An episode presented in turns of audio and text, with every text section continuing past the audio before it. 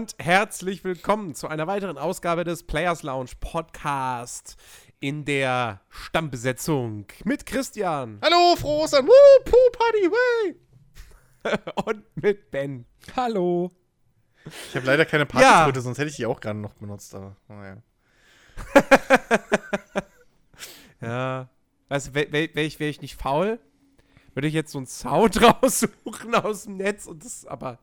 Ja. Bin ja faul. Leider. Okay. Ach Mensch, ja, ist das blöd. Ja, wir, naja. Sind, wir sind super vorbereitet, merkt man. Wir sind, wir sind total das, gut vorbereitet. Das Problem ist, das Problem ist, um, um die Leute da draußen mal abzuholen, was, warum ich vor allem jetzt gerade so äh, bin. Wir haben im Prinzip jetzt schon drei Mini-Podcasts aufgenommen, nur haben wir vergessen aufzunehmen. Also heute war wieder einer dieser Tage. So, ist, ja. Ja. so, heute ist wieder einer dieser Tage. Wir sitzen schon seit zwei Stunden jetzt in Discord. Und ja. Nun, nun. Äh, ihr könnt, also wir können auf jeden Fall schon mal sagen, die nächste Folge wird wahrscheinlich ziemlich gut. Äh, ja. Freut euch auf die.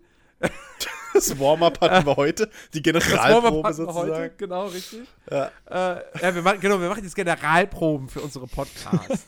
das, ne? ey, das Weil die sind natürlich demnächst auch komplett geskriptet. Ja. ja. ja. Text ist vorgeschrieben. Richtig. Und ähm, wir haben die besten Writer von Videospielen und äh, der WWE engagiert. Absolut. Äh, um die höchste Qualität an Expositions. Äh, Wir müssen allerdings nochmal mit denen reden, weil die schreiben Ben irgendwie immer noch zu wenig Text. Ja. Also da müssen ein paar mehr Zahlen dann ja. hinzukommen. Hm. Aber er ist halt, er, ähm. er, ist halt so der stumme Knuddelbär. Genau. So. Das ist halt das Ding.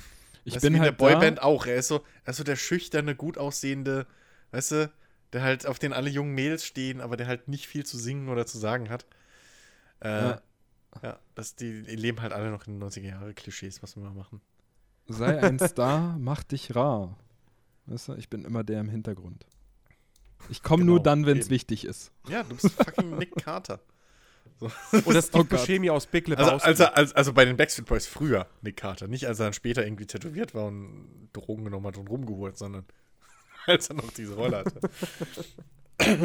Nun, bevor wir zum eigentlichen Thema kommen, was habt ihr gezockt die Woche? Willst du das wirklich wissen? ja, gut, bei, bei, bei Chris ist es wirklich, da reduziert es sich vor allem auf ein Spiel. Das ähm. stimmt. Und das haben wir ja alle gespielt. Ja, ja bei Rimworld. mir ist es auch nicht mehr. Nein, wir haben natürlich alle äh, Far Cry 5 gespielt. Und äh, ja, darüber reden wir dann nächste Woche. Mhm. Ähm, aber ich habe zum Beispiel, äh, ich habe ja auch ein bisschen Nino Kuni 2 gespielt, was letzte Woche erschienen ist. Ähm, muss sagen, ich habe jetzt irgendwie so 10, 10, 11 Stunden. Ähm, echt schön gemachtes Spiel, muss man wirklich sagen. Ähm, und perfekt zum, zum Entspannen und zum Zurücklehnen, weil es aber auch super mega easy ist. Also das Wort Schwierigkeitsgrad bei dem Spiel anzubringen, ein Gegner hatte ich bislang. Und das ist aber auch so ein besonderer Gegner. So bes irgendwie besonders äh, äh, äh, verflucht oder so. Ähm, den, konnte ich noch nicht besiegen. Aber ansonsten metzelst du dich da durch wie, weiß ich nicht, ein. Äh, nein, den Vergleich bringe ich nicht. Das ist ähm, widerwärtig. Aber. ihr wollt es gar nicht wissen. Äh, aber das ist wirklich, keine Ahnung, wie. Also deinen Browserverlauf möchte ich, glaube ich, auch nie im Hasenbau oder so. Ähm, nun. Ja. Aber ähm, trotzdem ein, ein schönes Spiel und. Aber ist es, äh, ja. ist es denn, ist es denn, ist es eins dieser Spiele, wo es besser wäre, wenn man ein bisschen mehr knifflige Kämpfe hätte? Oder ist es eins dieser Spiele, wo du eigentlich ganz froh bist, weil dann die Reise, sag ich mal, ununterbrochener ah. oder glatter abläuft? Bin ich mir noch nicht so ganz sicher. Ähm, also ich würde schon ich würde schon gern ein bisschen mehr gefordert werden, weil das Kampfsystem an sich schon Spaß macht und auch besser ist als im Vorgänger. Mhm. Ähm, und sich auch, spielt sich halt auch alles gut. Ähm, aber es ist halt irgendwie schade, wenn du dann zum Beispiel so einen Bosskampf hast, der eigentlich eine ganz schöne Mechanik hat. Aber das im Prinzip dann auch wiederum egal ist, weil die Wahrscheinlichkeit, dass du wirklich Probleme bekommst, eh nicht vorhanden ist. Okay. Und also irgendwie, ich weiß nicht, also ein bisschen herausfordernder dürfte es schon sein. So. Hm. Ne? Äh, Wäre schon, wär schon ganz nett gewesen. Aber dennoch Okay. ist es irgendwie wirklich ein schönes, schönes Spiel mit einer schönen Welt. Und äh, mein Highlight ist immer noch ähm, in, der, in der Stadt der Hunde, ähm, wo alles per Glücksspiel entschieden wird. Also auch Gesetzesurteile und sowas. Alles wird alles per Würfelspiel entschieden. Ähm, und wenn man sich dort im Casino verzockt und sich Schulden holt und die nicht bezahlen kann, dann äh, kriegt man einen Kredit. Und das ist dann wirklich eine hässliche Krähe mit einem langen Hals, die die ganze Zeit hinter dir herfliegt und sagt, You help me! Ist genau mein, mein, mein Humor irgendwie. Ähm, ja, so viel zu, zu Nino Kuni 2. Habe ich sonst noch was gespielt? Ich glaube nicht. Nee. Nein. Ah, nö, Ähm. also ich habe alles gesagt. Da, Ba- Battlefront 2 habe ich natürlich gespielt. Jetzt, wo das, wo das Progression-Update draußen Stimmt. ist. Hm. Und ähm, ich muss sagen, ja, das ist, das ist ein simpler Shooter. Aber perfekt wird zwischendurch. Sieht natürlich, das ist ja nichts Neues, weil das Spiel ist ja schon seit Monaten draußen. Sieht geil aus, hat eine geile Star Wars-Atmosphäre, ähm, hat einiges an Content äh, zu bieten und hat jetzt wirklich ein, ein vollkommen okayes, motivierendes Progressionssystem. Und am Ende des Tages sogar ist es mit, geht's mit den Lootboxen besser um als ein Overwatch. Weil du die halt gar nicht mehr kaufen kannst, Hast du das sondern schon nur noch als Belohnung Okay. bekommst. Hast du das nicht schon im Und- letzten Podcast erzählt? Nee, im Stream. Nee, das, das hat er, glaube ich, uns erzählt auch schon. Nee. Oder war das Moment? Nein. Wir haben im letzten Podcast, als ich moderiert habe, da hat Jens erzählt, dass er mit mir Sea of Thieves gespielt hat und Battlefront 2. Stimmt, das war ja schon letzte Woche. Oh Gott, Ähm, die Zeit vergeht okay, so schnell. noch ein Einwurf. Wann habt ihr denn Vermintide gespielt? Vermintide haben wir gespielt. Haben wir da. Nee, darüber stimmt. Da, da, das haben wir wirklich noch gar nicht erzählt. Ha, ja, wir das, haben Vermintide aber, ich, 2 aber, aber, ich, aber ich glaube, da- da, da machen wir auf, also zu Vermintide 2 machen wir wahrscheinlich auch demnächst mal eine Bonusfolge. oh ja, Weil gerne. das hat das Spiel verdient. Das kann man schon mal sagen. Sehr gerne. Also es, Da äh, bin ich wir haben, echt wir mal es gespannt einen drauf. Abend im Koop gespielt und das hat, wir waren leider nur zu zweit und man braucht eigentlich echt vier, ein festes Viererteam, um da wirklich alles rauszuholen. Aber äh, es macht echt unfassbar viel Spaß. Und was man da für 30 Euro für ein, ein, ein qualitativ hochwertiges Spiel serviert bekommt, ja, das ist, man könnte, man könnte fast sagen, das ist so, ja, gut, es ist jetzt, ja, hm, okay, vielleicht nicht ganz, aber ein bisschen mehr und dann wäre es vielleicht auch so ein so ein Indie-Spiel auf diesem Qualitäts-, Produktions-, Va- Production-Value-Niveau von einem, von einem Hellblade. Also viel würde da nicht fehlen. Ich meine, das ist halt ein reiner Multiplayer-Titel, so. Aber, naja, sieht geil aus, Ja, gut vertont. Es motiviert Schöne Musik. super. Also super motivierend. Also saubere Spielmechanik auch, poliert. Und wer weiß. Und es hat ein Und vielleicht ist das ja einer-. Vielleicht ist das ja, Achtung, jetzt kommt die Mega-Überleitung, einer der Trends der Zukunft, der Indie-AAA-Spiele. Ähm, ja, damit, damit sind wir dann nämlich beim, beim eigentlichen Thema für die heutige Sendung. Wir haben uns gedacht, wir schauen mal ein bisschen in die Glaskugel. Schön, Ja. dass du Ben so zu Wort kommen lassen hast, was seine Meinung von Vermintide ist. Nee, es, Ach so, ist, ja, ich- es ist schon in Ordnung. Ich habe das, was ich sagen wollte, habe ich irgendwie einfach reingehauen, weil ich kenn's ja. Ja, da, da bleibt am Ende kein, kein ordentliches Argument mehr für mich übrig, weil alles im Prinzip schon eben gesagt wurde. Deswegen habe ich es einfach Wir reingeworfen. machen eine Bonusfolge, Ben, da lasse ich dich voll zu Wort kommen. und ich will ja auch Ich nicht zu viel nur sagen, eben weil wir die Folge machen. Ich fand das nur, ich fand das nur gerade so schön, weil du halt einfach deinen Monolog gehalten hast und dann direkt weiter, nicht mehr irgendwie, Ben, willst du noch irgendwas? Nein, einfach weiter, ignorier den Typ. Ja, ich sag ja, ich, ich bin da, so, aber Jens scheint es Ah. nicht mal zu merken, wenn ich spreche. Das war ja kein. Ich, naja. Man muss ja auch mal sehen, er moderiert jetzt das erste Mal seit was, zwei Wochen wieder. Ja, und die Also, Stimme ist jetzt wieder, ist ich jetzt wieder voll bin da. aus der Das- Übung.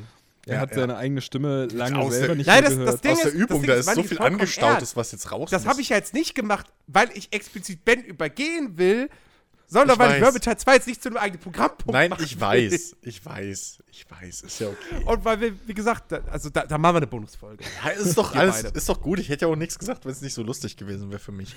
Also ich habe herzlich gelacht. Es, es ist ja auch lustig. Jens erzählt so, Jens sagt so, was gut an dem Spiel ist, man merkt aber, er will nicht zu viel sagen, eben weil die eigene Folge kommt und ich sitze dann im Prinzip nur da, wenn Jens fertig ist und sage, ja, genau das, was Jens gesagt hat. und weiter. Ah, ja.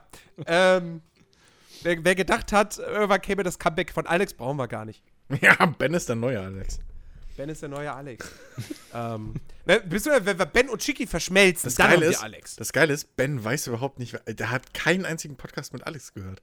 Nee. Weil es schon kein so lange her Podcast. ist. Aber er war doch schon mal mit ihm zusammen. Das ja, aber in Discord ist ja Alex nochmal anders, als wenn er im Podcast dabei saß. Gut, das stimmt. Weil Ben, äh, äh, äh, Nacharbeiten, Folge 1 bis, weiß ich nicht, 50. Acht? Nee, warte, Folge 1 brauchst du nicht hören, da war er nicht mit dabei. Das fängt Das ja weiß gut ich an. noch. Das fängt ja wieder gut an. Ähm, ja. Ja, also, Schluss mit der Vergangenheit. Wir wollen heute in die Zukunft blicken. Wir wollen in die Oh. Glaskugel gucken. Wir wollen ein bisschen rum äh, brainstormen, beziehungsweise äh, Prognosen wagen.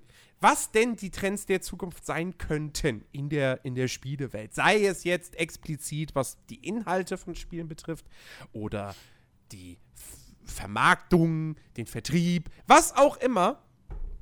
Und ähm, denn man muss es ja wirklich mal sagen, es gibt ja nun mal auch einfach in der Spielewelt, es gibt ja immer wieder diese, diese Trends oder diese Trendwellen, kann man ja wirklich schon sagen, wo dann irgendwie, du hast, du hast so ein Ding, was von heute auf morgen irgendwie plötzlich erfolgreich ist und dann macht's jeder. Ne? Bei, bei, bei Genres hatten wir das äh, mit ähm, zuerst mit, äh, oder was heißt zuerst, aber vor einigen Jahren mit den Survival-Sandbox-Spielen. Ja? Daisy kam auf, zack, auf einmal ein Survival-Sandbox-Spiel nach der anderen. Ark, Rust, äh, Ark. und ganz viele andere. H1Z1? Ja, das wollte auch mal in diese. Das Ne? wollte auch mal so ein Ja. Daisy-Klon sein. Ja. Ja. Und dann hat sich's gedacht, nee, dann machen wir doch lieber Battle Royale. Und äh, dann später kam PUBG und dann wurde Genau. Battle Royale zu so einem Trend. Aber- und MOBAs. Aber erinnert euch zu mal, so einem Trend. eben, Sh- Shooter. So, erst gab's, ne, nach Counter-Strike gab's tonnenweise Multiplayer-Shooter. So, die alle irgendwie ähnlich abgelaufen sind. Dann hattest du Ja. äh, Zweiter Weltkriegs-Shooter. Dann waren Zweiter Weltkriegs-Shooter tot. Dann gab's die futuristischen Modern Warfare. die, genau, die futuristischen Multiplayer-Shooter. Und es gibt immer wieder diese, diese Trends und Wellen. Und wir versuchen einfach jetzt mal zu gucken, wie wenig Ahnung haben wir denn eigentlich? exakt, exakt. auch natürlich auch Trends der letzten Jahre, Service Games und Lootboxen. Genau. Sind auch Trends gewesen oder immer noch, immer noch ein Trend. Wenn jetzt auch vielleicht nicht unbedingt von, von, aus unserer Perspektive im positiven Sinne. Ah, warten wir mal ab. Warten ich habe ja, hab ja, meine- ich hab ja meine Meinung zu äh, Games as a Service schon öfter geäußert. Also, wenn Games as a Service so wären, wie ich Service verstehen würde, dann fände ich das arschgeil. Ja, ich hab, haben wir ja schon öfter mal ausgeführt. Ähm, also, wenn wirklich der Service an ihm bedeutet, dass ich Ingame-Content kriege, sei es bei Multiplayer-Spielen, irgendwie neue Maps und so, wo wir ja schon auf dem Weg sind. Ähm, da im Vorgespräch ist, glaube ich, äh, Ben hat es gesagt. Äh, gutes Beispiel für sowas ist ja zum Beispiel Rainbow Six Siege. Das Beste. Ähm, genau, das beste Beispiel. Ist jetzt halt ne, so in der Auswahl. Ne? Aber ähm, ja, wo es ähm, eben jede Menge neue Maps, ähm, überarbeitete Maps, ähm, neue äh, äh, hier Operator, also, also Charakterklassen eben gibt, äh, immer wieder regelmäßig. Und ähm, das ist zum Beispiel ein, ein gutes Beispiel dafür, was ich unter Games as a Service verstehen würde. Dann Singleplayer-seitig würde ich mir natürlich irgendwie erhoffen, dass es dann in Zukunft so kleinere Questreihen oder so eben da reinfallen. Oder wir hatten es im Vorhinein auch schon äh, mal angesprochen, von wegen, ähm, warum zum Beispiel ein Bethesda oder so. Ob die vielleicht mal sowas machen würden. Und ich könnte mir halt wirklich gut vorstellen, dass zum Beispiel ein Fallout oder so wirklich vor allem auch als Spieler würde man, glaube ich, auch durchaus profitieren können von sowas, wenn man überlegt, dass zum Beispiel so eine Fallout-Welt immer weiter von Bethesda mit so kleinen Questreihen oder, oder irgendwie so, so, äh, ja, kleinen Random-Events ausgebaut wird, wenn, oder allein diese ganzen, ähm, hier, äh, äh, Westland Workshop DLC-Geschichten, wo du einfach nur Bauteile oder sowas kriegst, wenn das homogen ins Spiel reinkommt, als Inhalt dieses Games as a Service-Geschichte, ähm, wo ich dann durchaus auch wahrscheinlich, wenn das regelmäßig genug kommt, als Spieler oder als Kunde bereit wäre, vielleicht, weiß ich nicht, eine Zeit lang ein paar Euro pro Monat oder so zu zahlen dafür, Hm. dass ich eben Ingame-Content kriege und nicht mehr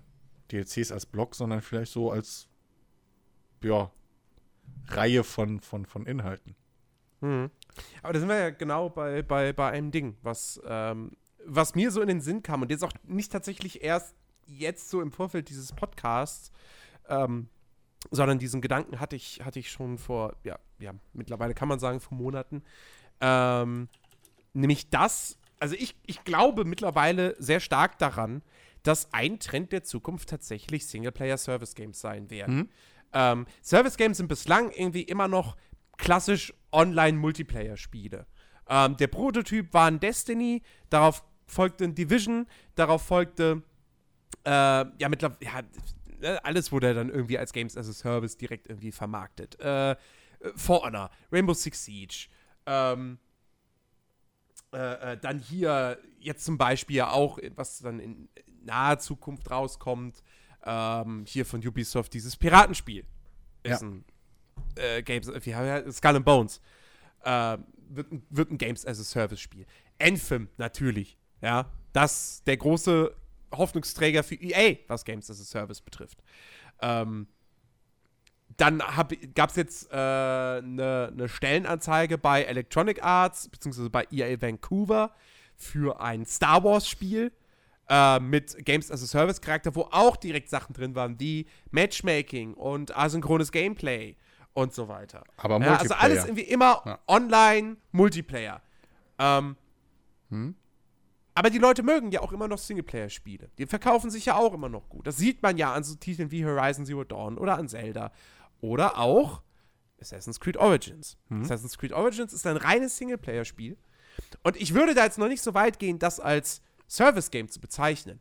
Aber die ersten Ansätze und die ersten Experimente in diese Richtung seitens Ubisoft hat man da schon festgestellt. Weil auf der einen Seite natürlich klar, das Ding hat einen Ingame-Shop. Es hat Mikrotransaktionen. Das ist ja einer dieser Begleiterscheinungen von Games as a Service. Ähm, und Ubisoft hat eben auch nach und nach das Spiel um Content erweitert. Auf der einen Seite natürlich um die zwei kostenpflichtigen DLCs. Ähm, plus noch diese Discovery Tour-Geschichte, die ja jeder Besitzer des Spiels kostenlos bekommen hat. Die man sich aber auch einzeln so für 20 Euro kaufen kann. Ähm, und dann gab es aber eben auch, äh, es gab dann irgendwie, im, im ersten Update war das, da gab es dann, ähm, oh, wie war denn das? Sie haben irgendwann, sie haben irgendwann einen Horde-Modus eingebaut, nachträglich. Sie haben diese, ich glaube, heißen sie im Spiel Götterprüfung, ich bin mir gerade nicht sicher, wo man eben wirklich gegen, gegen die ägyptischen Götter kämpft. Das sind äh, zeitlich begrenzte Events, die werden jetzt zwar dann auch immer wiederholt, aber es sind eben, sind eben Events. Sie haben äh, sowas eingebaut, was natürlich dann auch ein bisschen eher äh, fast auch schon so eine Art Werbegag dann ist, aber sie haben diese, diese äh, kleine ja, Final Fantasy Quest eingebaut, wo du da dein Chocobo-Kamel freischalten kannst. Ähm, und, und, und, und solche Sachen halt haben sie, haben sie da nachträglich äh, eingeführt äh, in, in Form von kostenlosen Updates. Ähm, und ich kann mir durchaus vorstellen, dass sowas in Zukunft weiter ausgebaut wird. Ähm, und dass du eben wirklich bei einem Singleplayer-Spiel, ähm, du wirst halt jetzt in vielen Singleplayer-Spielen zukünftig, wirst du die Ingame-Shops haben. Du hast ja auch jetzt in Far Cry 5 wieder ein, ähm, wo, du, wo du echt Geld ausgeben kannst. Und, ähm, und das, dass sie da dann aber auch hingehen und sagen, okay, pass auf, wir haben das und wir haben auch kostenpflichtige DLCs, die irgendwie große Erweiterungen sind. Ja, ich meine, da geht es ja auch wieder mehr zu hin, dass DLCs nicht mehr diese kleinen, ja, hier hast du DLC für 10 Euro, der gibt dir zwei Stunden Spielzeit, mhm. sondern sind dann schon eher größere Erweiterungen. Ähm, und dass du dann aber eben wirklich diese, diese kleineren monatlichen Updates hast mit irgendwie wirklich einzelnen neuen Quests oder eben so größeren Events, die irgendwas Bestimmtes aufgreifen oder so, wie man es ja auch aus MMOs kennt. ähm, und dass sowas in Singleplayer-Spielen tatsächlich mehr Einzug hält. Weil im Grunde genommen, du brauchst ja nicht den Multiplayer-Aspekt, um einen Spieler dauerhaft in einem Spiel zu halten. Ja. Also es klappt ja auch in einem Singleplayer-Spiel. Du musst halt nur dementsprechend den Content liefern, damit das funktioniert. Hm. Fallen dir da vielleicht irgendwelche Beispiele ein? Ich meine, du kannst das jetzt so sagen, aber EA wird bestimmt sagen, ja, pff, das äh, EA, also Singleplayer ist tot. Ja. Also ich meine, du, du, hast, du hast es ja im Prinzip schon gesagt. Ähm, so bei dem, bei dem nächsten Elder Scrolls könnte man sowas natürlich perfekt umsetzen. Hm. Ja, dass, dass, dass Bethesda sagt, okay, pass auf, wir bringen jetzt hier ein neues Elder Scrolls raus ähm, mit dem, dem vollen Umfang, den ihr von dem Elder Scrolls gewohnt seid. Für 60, 70 Euro. Mhm. Genau. Ähm, und dann gibt es halt einen Ingame-Shop. Da könnt ihr euch. Pferderüstung kaufen. Pferderüstung oder andere Mounts oder Haustiere oder wie auch immer. Äh, halt eben diesen ganzen kosmetischen Kram. Mhm. Ähm, ja, oder wenn das irgendwelche Leute wollen, so Booster, dass sie schneller leveln. Ernsthaft im Singleplayer-Spiel, ne? Ist mir das so egal, ob Leute sich Booster kaufen. Ja, eben, sonst solange, sonst es machen, solange, solange sich das eigentliche Spiel dann nicht wie Grind anfühlt, ja. ist das vollkommen ja, okay. Ist mir vollkommen ähm, wurscht. Und, äh, und das ist dann halt, klar, ich äh, würde jetzt nicht erwarten, dass sie dann hingehen und sagen, okay, pass auf, ähm, hier, neu, neuer Kontinent, kostenlos. Nee. Aber dass, dass, dass sie zumindest dann wirklich sagen, okay, wir haben diese größeren Erweiterungen, das führt jetzt eine neue Insel ein, bla bla bla, kostet 15, 20, ja, 15 20 Euro. Ähm, und dass sie aber eben wirklich regelmäßig jeden Monat oder so so ein Update raushauen mit wirklich irgendwie so einer neuen Quest-Reihe, die dich dann wirklich so für ein, zwei Stunden äh, beschäftigt. Ähm, plus bei einem, bei, bei einem Elder Scrolls-Spiel kannst du natürlich auch generell super hingehen äh, und die Spieler irgendwie im Spiel halten, indem du dann noch mehr Sandbox-Elemente reinbaust. Aber das geht jetzt schon wieder zu sehr in so eine, wie könnte das nächste Elder Scrolls ja. aussehen, Diskussion. Aber, aber du ähm, könntest ähm, ja, guck mal, was, was man auch als, als Content irgendwie für sowas nehmen könnte, wo ich auch okay damit wäre, weil so ein ein bis zwei Stunden Quest, ja, wenn, wenn wir das als Maßstab setzen, das ist halt schon Arbeit. So, das braucht halt ein bisschen ja. Entwicklungszeit. Aber man könnte zum Beispiel die Zeit dazwischen, könntest du ja auch füllen mit neuen Rüstungsteilen oder neuen Rüstungssets oder neuen Waffen oder ja. so, ne? Also alles, was es so, was du dir so mehr oder weniger als Mod, sag ich mal, zusammensuchen musst, wenn du mhm. das unbedingt haben willst, kannst du so dann tatsächlich äh, stimmig und, und, und, und, und, und auch äh, ähm, ja einfach als, als offizieller Teil des, des Spiels, kannst du ja dann so auch einfach die Zeit zwischen diesen ja, Questreihen oder so die du nachlieferst ja, ja. Als, als Service äh, füllen. Das äh, fände ich, ich mein, auch geil. Ich meine, dass, dass, dass mit sowas schon experimentiert wird, das wird sich jetzt, glaube ich, auch bei Far Cry 5 zeigen. Far Cry 5 ist in erster Linie auch immer noch ein Singleplayer-Spiel. Ja, du kannst die komplette Kampagne im Koop spielen. Ja, du hast die Arcade, wo du PvP spielen kannst. Aber das sind ja da tatsächlich nur so Extras. Hm. So, das ist so ein Bonus. Eigentlich ist es immer noch ein Singleplayer-Spiel. Und trotzdem wird es ab nächster Woche Live-Events geben. Man weiß noch nicht genau, wie die aussehen werden, aber sie werden im Menü schon groß ange, angepriesen. Nicht angeprangert. Angepriesen, danke. ähm, ja. Und ich gehe auch fest davon aus, weil du die ja auch mit Echtgeld alternativ kaufen kannst, ich gehe auch fest davon aus, dass sie auch mit kostenlosen Updates neue Waffen einbauen werden. Ich, ich, ich hoffe es. Äh, ich, ich muss mal kurz was dazwischen schmeißen. Ich habe nämlich, glaube ich, gerade einen ziemlich interessanten Gedanken. Und zwar. Oh Gott, ich dachte schon, du hast jetzt irgendein Problem mit der Aufnahme. Nein. alles gut, alles Krass, gut. Ben meldet sich zu Wort und Jens denkt sofort das Schlimmste. oh, erstmal musste Jens realisieren, was ist das denn für eine Stimme? Ach, ach ja, stimmt. Ja, wer ist das denn? stimmt. Ben. Wir sind jetzt Dennis, du klingst heute so anders. nee, und zwar, wenn ich mir das so anhöre, dann habe ich, hab ich gerade mir so gedacht, im Prinzip redet ihr davon, von Singleplayer-Spielen, die nach und nach immer erweitert werden. Ne? Mhm. Und ich habe mir dann aber so die Frage gestellt, ist es nicht im Prinzip fast dasselbe wie ein Early Access-Titel heutzutage? Nee. Sea of Thieves! Ah, nee, ist ja Multiplayer. Nee. Weil wir setzen ja voraus, dass das Spiel fertig online, also fertig veröffentlicht wird. Ja. Also das, das Spiel ist als geschlossenes 60-Euro-Produkt, kommt es auf den Markt. Fertig. Und dann gibt es halt für, um die Spieler eben am Ball zu halten, weil man muss natürlich auch mal überlegen, ähm, jetzt, das ist ja nicht nur, weil wir gerne spielen und irgendwie uns, also mir geht es oft so, wenn ich ein geiles Spiel spiele und dann ist es fertig und dann denke ich mir, scheiße, jetzt suche ich mir noch zwangsweise Kingdom Come, ne? Als ich noch mal so einen halben Spieldurchlauf hinten dran geklebt habe, instant, weil ich nicht raus wollte aus dieser Welt. Aber das ist natürlich nur die eine Seite. Die äh, Business-Seite, das Positive, warum du ja deine Spieler an deinem Spiel halten willst, ist, damit du die großen DLCs verkaufen kannst. Ähm, nicht umsonst sind Day One DLCs und diese ganzen Pre-Order-Packages und so äh, irgendwie, ich weiß nicht, welche Entwickler das war, aber, aber ich glaube, das waren irgendwelche Deutschen, die haben mal gemeint, ähm, und wenn es Deck 13 war oder so, in, bei DevPlay auf dem YouTube-Kanal, ähm, wenn es nach Publishern ging, hättest du den ersten großen DLC direkt am ersten Verkaufstag. Weil da eben die, die, die, sag ich mal, die, die, die Spielerschaft am größten ist. So, ne? Spiele machen am ersten oder in der ersten Woche am meisten Umsatz und dann geht das weg wie, äh, gehen die Verkaufszahlen erstmal fliegen ins Tal bis zum geht nicht mehr und dümpeln dann da irgendwo rum. Ähm, aber wenn du die Spielerschaft, einen großen Teil davon halten kannst, bis der erste große DLC rauskommt für 20, 30 Euro, dann hast du natürlich viel mehr Gewinn, als wenn du die Leute, die jetzt, was weiß ich, ne, äh, im März kommt dein Spiel raus und dann bis dein DLC kommt, ist es aber schon Oktober. Jetzt hocken mhm. die ganzen Leute aber im Oktober schon da und entweder zocken sie es schon oder warten halt auf die ganzen Blockbuster, die um diesen Zeitraum erscheinen. Ja, Assassin's Creed und Schieß mich tot, alles, was da so rauskommt um diesen Zeitraum.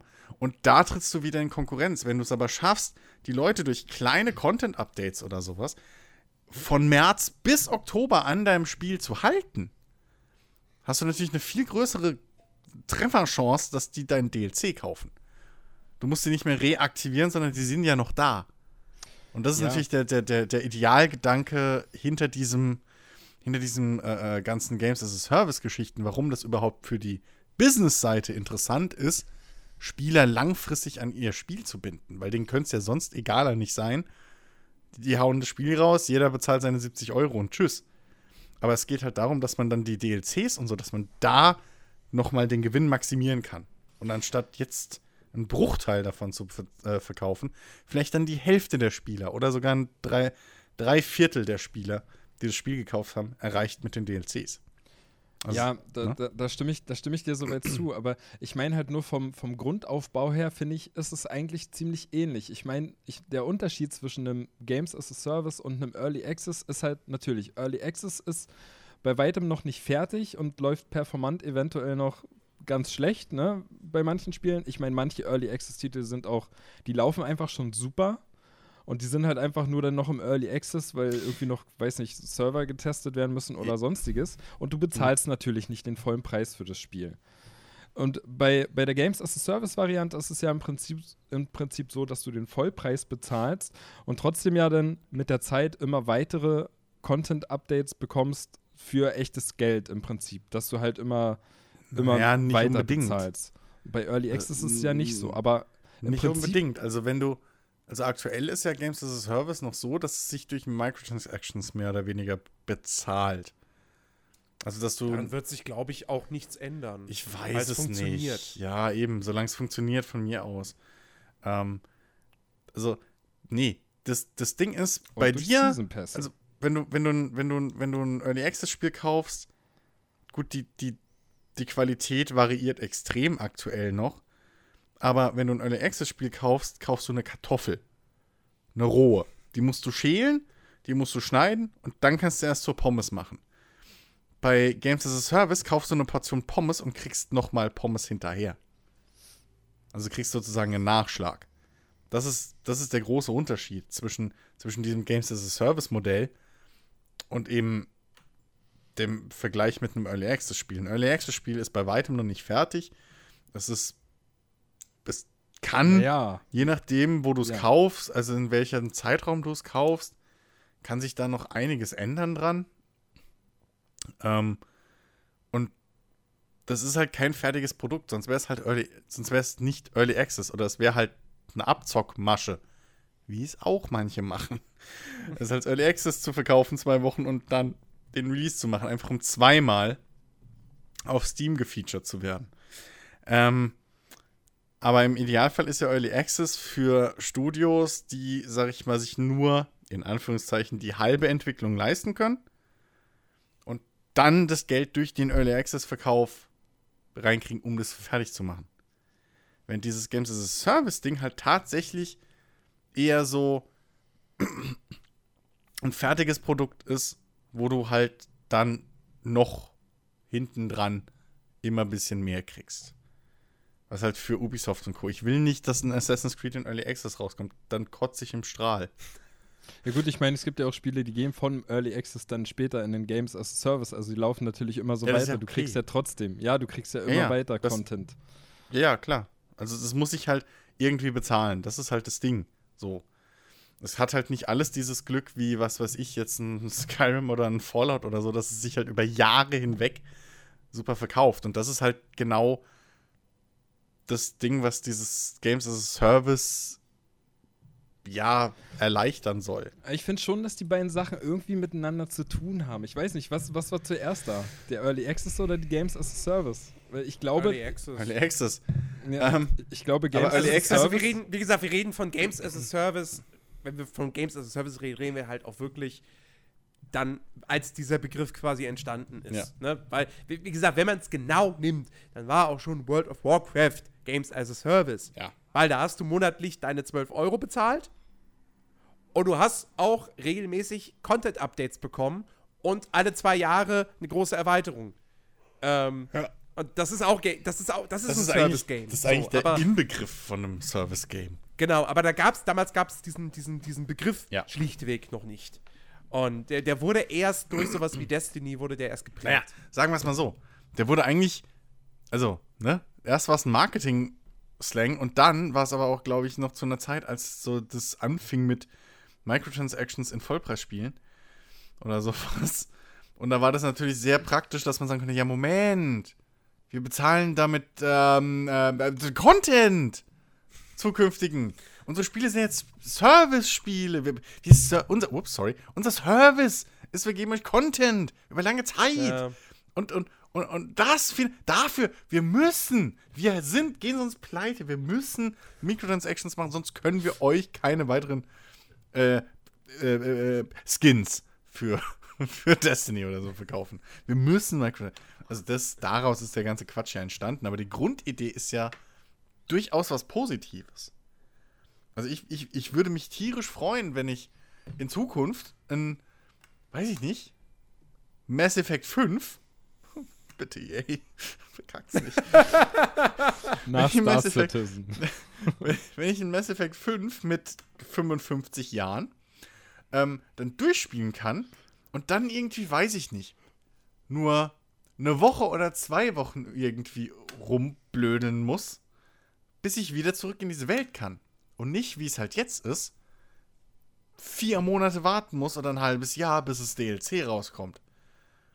So, das ist halt. Also, ich, es gibt Spiele, bei denen es mich aktiv stört, dass das Spiel durch ist. Weil ich einfach in der Welt noch bleiben will und ich mir dann denke, FU, warum gibt es hier keine computergenerierten Scheißmissionen, die ich jetzt einfach random machen kann, dass ich einfach noch Ja. ein bisschen einen Grund habe, in der Welt zu sein.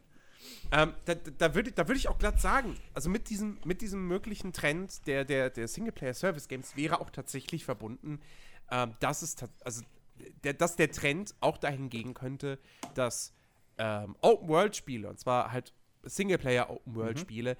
dass die sandboxiger werden. Dass du nicht nur deine feste Hauptstory hast und deine zigtausend Nebenmissionen und Nebenaktivitäten, ähm, sondern dass das Spiel tatsächlich selber Inhalte generiert. Mit sowas wird mhm. ja auch schon bereits experimentiert tatsächlich. Genau. Also jetzt nicht in Spielen, nicht in Produkten, die verkauft werden, aber halt wirklich, ja, nee, aber, also wirklich ja. Experimente, ähm, ja. wo Geschichte, also wo Spiele ihre eigenen Geschichten schreiben. Und ähm, ich glaube, da, da wird es früher oder später tatsächlich auch, auch hingehen, dass, dass, dass die, die Welten dynamischer werden ähm, und dass sie eben wirklich, dass mehr so dieses, dieses Emergent Storytelling in den Vordergrund rückt. Dass äh, eben dann auch tatsächlich zufällige Missionen generiert werden, die aber dann hoffentlich natürlich irgendwann interessanter sind als Bauer XY braucht jetzt mal eben fünf Fälle. Und am nächsten Tag braucht er drei Körbe mit Äpfeln. Ja. So. Ähm, und, und das könnte tatsächlich auch sich wirklich zu einem, zu einem Trend entwickeln, was ich sehr das, begrüßen würde. Ja, Weil gerade eben halt auch dieses, dieses Emergent Storytelling ist, was, wo ich total drauf stehe. Hm? Ähm, was manche Spiele ja durchaus schon, schon irgendwie machen auch. Ähm, aber was tatsächlich in, in gerade in großen AAA-Produktionen bislang auch einfach noch viel zu selten äh, vorhanden ist. Ich, ich, ich, ich, ich bin mir irgendwie unsicher, was, was das Ganze angeht, weil wenn ich mir das alles so vorstelle, wenn, wenn, ich sag mal, echt der, der Großteil der Entwicklerstudios so diesen Weg gehen sollte und immer mehr, immer mehr Spiele genau so funktionieren, dann glaube ich, gibt es auch genug Leute, die sich dann darüber aufregen würden, dass sie zwar ein schönes Spiel haben und das auch Spaß macht und wahrscheinlich auch mehrere Stunden Spaß macht, aber es wäre niemals zu Ende. Du könntest dieses Buch niemals zuklappen und weglegen. Findet ihr nicht, dass das, dass, dass das irgendwie mm. fehlen würde? Das ist definitiv ein Problem. Ich meine, Jens, Jens und ich, ich, uns würde es wahrscheinlich eher weniger stören. Wobei, wobei ich meine, du hättest. Naja, Jens kommt da gar ja, nicht erst hin. Ja, du hättest ich, bei, bei, bei, Single, bei Singleplayer-Spielen ähm, hättest du ja immer noch den Fakt, du hättest ja doch noch irgendwie eine Form von Hauptgeschichte. Mhm. Und wenn du die abgeschlossen hast, dann hast du die abgeschlossen. Und dann kannst du ja im Prinzip das Buch zuklappen. Genau. Naja. Für dich selbst. Aber wenn du dann sagst, so, jetzt habe ich Bock auf ein anderes Spiel. Aber wer also sagt denn, dass der Trend genau dahin geht? Wer sagt denn nicht, das Game. Ich meine, die, die, die, ja, ihr, aber wenn, wenn wir jetzt wieder, wenn wir jetzt wieder aus Sicht der Entwicklerstudios denken, wie einem EA oder so, ja, die, die ja wirklich wollen, dass du dieses Spiel spielst und im besten Fall niemals aufhörst, weil das Spiel so gut ist und immer, immer weiter spielst, dann wären sie doch eigentlich dumm, wenn sie die Hauptgeschichte irgendwann beenden würden und danach noch nur so nebensächliches Zeug irgendwie generieren würden. Dann, dann wäre es doch eigentlich so, dass du Weißt du, hast du einen Cliffhanger am Ende ja, ja. und dann geht es irgendwann weiter. Und genauso wollen sie dich füttern. Und dann bist du gezwungen, wenn du die Geschichte weiter erleben willst, du bist gezwungen, Geld zu bezahlen, du bist gezwungen, weiterzuspielen und du weißt aber trotzdem im Hinterkopf, es wird kein richtiges Ende geben. Naja, Geld zu bezahlen bist du erstmal nicht gezwungen, weil das haben sie ja schon probiert. Und da sind, ja, sind ja schon einige Spiele auf die Fresse gefallen, schön, indem sie das richtige Ende irgendwie hinter DLCs versteckt haben. ähm, soweit Wie hieß das, dieses. Oh Gott, ich weiß es nicht. Ah. War auch Konami oder so. Götter. Spiel da. Ja, irgendwie, keine Ahnung. Aber da sind ja schon einige Spiele auf die Fresse gefallen. Aber, ähm, hier, äh, das, also ich sehe das zum einen mit diesen, mit diesen, diesen selbst generierten Missionen sehe ich eher im Late Game. Das mal von vorne weg. So. Und dann glaube ich, dass Spieler in Zukunft wirklich hoffentlich mehr Wert, gerade bei Singleplayer-Spielen, wieder auf die Geschichte setzen halt einfach. Also ähm, erinnert euch mal dran, der Shitstorm bei Mass Effect 3 war, kam ja nicht von ungefähr. Da ging es ja wirklich Leuten, der kam ja nur, weil den Leuten halt wirklich die Geschichte wichtig war. Die wollten dieses große Epos wirklich ähm, rund haben. So, da, da, da ging es nicht drum, irgendwie, ja, das Gunplay ist scheiße oder bla, so, sondern da ging es ja wirklich drum, dass eben die Geschichte, die sie erlebt haben, über drei Teile, ihnen am Schluss unzufriedenstellend beendet wurde. So. Und dementsprechend glaube ich, dass es relativ wahrscheinlich ist, dass in Zukunft gerade größere Spiele auch wieder mehr Wert auf die Geschichte selbst legen müssen. Ähm, dementsprechend sehe ich da nicht die Gefahr, dass du zukünftig nur noch Spiele hast, die Open End sind. Ähm, wie, eine, wie eine Serie irgendwie, die dann irgendwann abgesetzt wird. Ähm, also ich bin da auch eher bei Jens und sage, dass die und glaube, dass, dass die Hauptgeschichte immer noch abgeschlossen werden wird. Aber wenn du guckst, wovon lebt denn so ein Skyrim oder ein Fallout aktuell?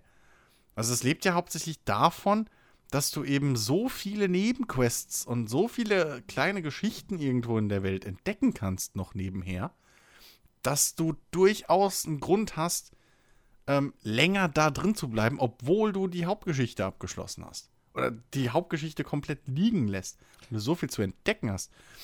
Und diesen ganzen Content, den halt ein Fallout oder ein Skyrim oder so aktuell von vornherein schon mitbringt, kannst du natürlich bei einem Mass Effect oder so theoretisch, habe ich mir auch ja ein bisschen bei, bei Division erhofft damals, kannst du ja so dann mit der Zeit eben so tröpfchenweise nachliefern oder eben halt durch so ja generierte Quests. Was natürlich auch eine tolle Möglichkeit ist, für Content nachzuliefern, weil du baust das Grundprinzip ein, die Grundmechanik für so Quest-Generierung, ja, baust du ein und dann updatest du im Prinzip jeden Monat einfach, bringst du fünf neue Mini-Quests, die da in die Rotation mit reinfallen. Oder Varianten mit rein. Und irgendwie nach einem Jahr hast du da in diesem, in dieser, in diesem äh, System, in dieser Mechanik, hast du da ein, ein Portfolio von 50 Mini-Quests, verschiedenen, die der Computer untereinander irgendwie sich zusammenwürfeln kann für den Spieler. Was einfach nochmal im Prinzip ein extra, also nochmal so viel Varianz reinbringt, dass einfach der Spieler genug Grund hat, drin zu bleiben in der Welt. Ja, also ich glaube nicht, dass das ein Hauptfeature wird. Ich, ich bezweifle, dass irgendwie ein Spiel dann mal wirklich als Hauptfeature hat, hey, hier ist die Spielwelt und da drin passieren random Quests. Ja, aber es äh, ist halt die Frage, wie, viel, wie viele von den Spielern gehen halt diesen einen Schritt weiter und sagen nach der beendeten Hauptstory dann wirklich, sie wollen noch alles andere mitnehmen, weil der Content, der dann kommt, der muss halt auch wirklich so gut sein, dass er dich wirklich noch, noch bei der Stange hält. So und es ist, ich, ich kann mir nur vorstellen, ja, ich, ich glaube halt, also entweder bist du wirklich von vornherein total fasziniert von diesem Spiel und bist ein absoluter Fan und stehst halt wirklich nach der Hauptstory da und sagst dir so, verdammt, ich hätte jetzt schon gerne noch mehr Content. Ich würde halt echt noch gerne mehr Zeit in dieser Welt verbringen und Sachen erledigen. Oder du bist halt, wo, wo ich von ausgehe, was der größere Teil sein wird, der Spieler, du bist halt jemand, der dann wie ich wenn ich dann überhaupt mal an ein Ende einer Story komme, mhm. der dann sagt, ja gut, die Story ist hier vorbei, damit ist das Spiel für mich erledigt, äh, weiter zum nächsten. Ja, aber das ist ja genau das Ding. Natürlich ist vorausgesetzt, dass der Content, der dann danach kommt, dass der gut ist. Also, aber nicht besser ja als die Hauptstory, oder? Naja, was heißt besser als die Hauptstory? Also, ähm, naja, wenn es halt nicht besser ist, dann denkst du dir halt irgendwann vielleicht, ja gut, die Hauptstory war irgendwie besser. Das ist jetzt ja. irgendwie alles so Larifari. Also das Ding ist, ich glaube, dieses Gefühl kennt jeder, wenn man die Hauptstory in einem, gerade in einem Open-World-Spiel, geht das mir immer so. Du beendest die Hauptstory und dann ist irgendwie so, blech, irgendwie ist die Luft raus. Genau. So. Wenn du jetzt ein Spiel hast wie ein Witcher oder ähm, eben ein Kingdom Come oder so, oder auch ein Fallout, dann hast du vielleicht so kurz diesen Moment so, uff, der Druck ist weg. Dann stolperst du aber in so ein süßes, nettes, gut gestaltetes Nebenquest, was dir wieder eine kleine Geschichte erzählt. Und schon bist du wieder in diesem Flow drin. Ähm, und der hält dich dann. Ja, du, du hast zwar nicht mehr diesen, diesen Druck, diese treibende Kraft, so die, die Hauptgeschichte, so die, die, die, die, die, ähm, die Urgency, also diese, dieser, die, äh, die Wichtigkeit So irgendwie ist, ist weg, der Druck. Aber trotzdem, so, ach komm, ach, das kleine Quest hier, das gucke ich mir noch an. So, und dann erlebst du wieder eine kleine Dann Geschichte. ist aber Schluss. Wobei das, Und wenn- und wobei das tatsächlich ähm, bei mir persönlich bei den Bethesda-Spielen Hm. funktioniert das ganz gut, weil man da natürlich auch irgendwie weiß, okay, die Hauptstory sind jetzt nie so der richtige Knaller.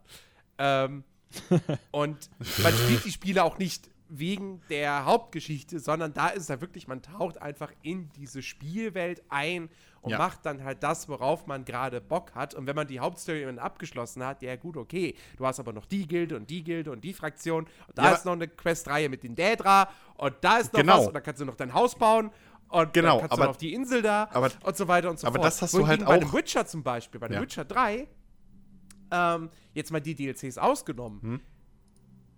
Die Hauptstory werde ich erst dann beenden, wenn ich alle anderen Nebenquests bis dahin abgearbeitet habe. Ähm, Also um nie. dann einfach diesen, diesen Schlusspunkt da setzen zu können. Ja. So.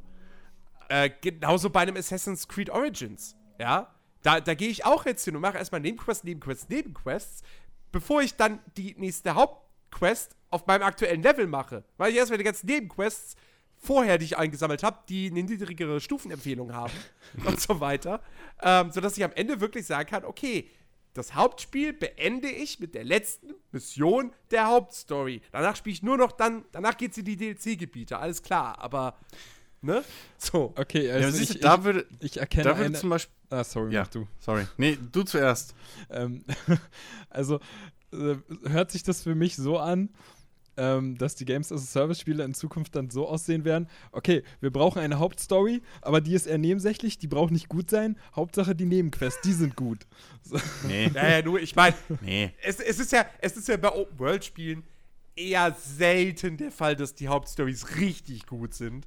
Ähm, Ja. Insofern wird sich, glaube ich, nicht wahnsinnig viel Also, ändern. naja, ich hoffe doch, dass in Zukunft die Hauptstories in Open-World-Spielen, dass, dass da die Erzählweise vielleicht sich doch mal ein bisschen weiterentwickelt und man endlich weggeht von diesem, es ist ganz dringend, dass du dieses Quest machst, aber willst du Oh jetzt Gott, nicht ja, erstmal angeln?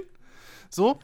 Ähm, auch wieder so eine Falle, in die, in, in die auch ein Far Cry tappt. Äh, so, das, das kriegen sie nicht weg. Ich meine, im Prinzip, selbst ein Kingdom Come, selbst ein Kingdom Come verfällt an gewissen Stellen in dieses Problem. So. Sie machen es am Anfang clever, dass sie sagen, okay, jetzt sind erstmal sechs Monate rum. So. Das heißt, ob du jetzt was machst oder morgen, ist scheißegal. Ja? So. Aber selbst die fallen irgendwann rein in dieses, "Ah, wir müssen jetzt ganz dringend handeln, aber mach doch hier noch das Pferderennen und da, guck mal, da kannst du jagen gehen und hey, willst du nicht noch hier dem helfen und das. Ich hoffe, dass sich das irgendwann mal ein bisschen, dass man da irgendwann mal so einen, so einen, so einen, so einen, so einen goldenen Mittelweg einfach findet, dass man, dass, dass, dass die nicht immer wieder in dieselbe Falle tappen. Ähm, Ja.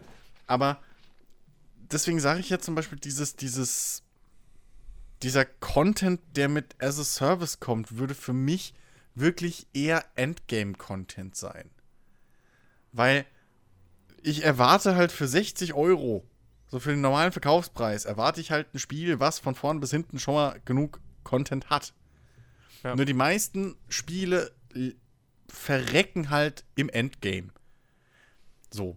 Jeder kennt das. Siehe Destiny 2. zum So, also ja, Schatten das ist halt Krieges. doppelt schlimm, weil es halt ein Online-Spiel ist. Aber ähm, das je- je- gerade wie du beschrieben hast, auch. Das mache ich auch bei vielen Spielen, so gerade Rollenspielen oder so. Ich mache alle Nebenquests und dann erst geht's weiter in der Hauptstory. So. Oder geht's zum Ende der Hauptstory. Aber dann wird auf einmal dieser Teppich, dieser riesengroße Topf von, äh, von, von Quests, ja, diese Schüssel voller leckerer Bonbons, die wird halt immer leerer. Und irgendwann hast du nur noch diese eine Hauptquest. Und dann ist halt gefühlt diese Welt leer. Und egal wie gerne du noch da bleiben willst, egal wie viel Spaß dir das gemacht hast, du machst diesen letzte Story-Quest. Du guckst dir die letzte Cutscene an. Du, du, wenn es geil war, hörst du dir noch die Credits, den Credits-Song an und schwelgst noch mal ein bisschen in Erinnerung, wie cool das, aber das Schwebst. Abenteuer jetzt war. Schwebst. Schwelgst. Nein, wir haben Google gesagt, schwebst. Google es. Es heißt in Erinnerungen schwelgen. Das äh, streite ich auch gar nicht ab. Ich habe nur gesagt, 2018 sagt ich, ich schweben. Ja, du, ich bin aber nicht du. Egal. Ich verstehe So, kein also, Schwelgen. Ja, sorry. Also, okay. dann äh, schwell, schweb, schwell, schwellbebst, gist du in, äh, in Um es komplett, um's In den- komplett zu machen, ich sag dann einfach nur demnächst, demnächst nur noch, ich schwalbe in Erinnerung. Richtig. Okay? wir einigen uns auf Schwalben, das finde ich sehr Okay, gut. Schwalben. So, ähm, also auf jeden Fall, du lässt das Ganze nochmal Revue passieren und, und, und, und, ähm, dann ist es aber vorbei. Also dann ist halt wirklich effektiv blub. Du hast keinen Grund mehr zurückzugehen.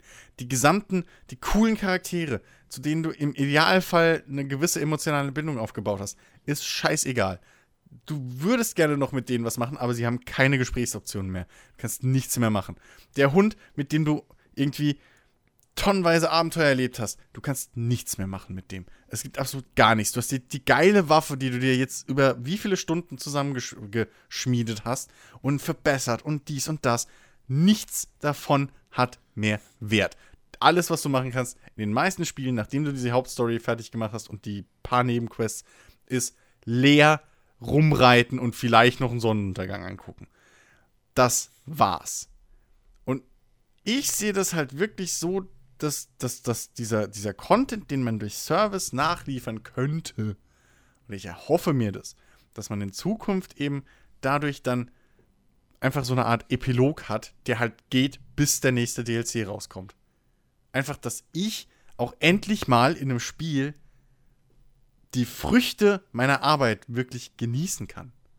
Ich meine, Ja. jetzt mal ernsthaft, überlegt mal, wie viele, wie viele Länder oder, oder Nationen, Planeten haben wir schon befriedet und nichts davon gehabt?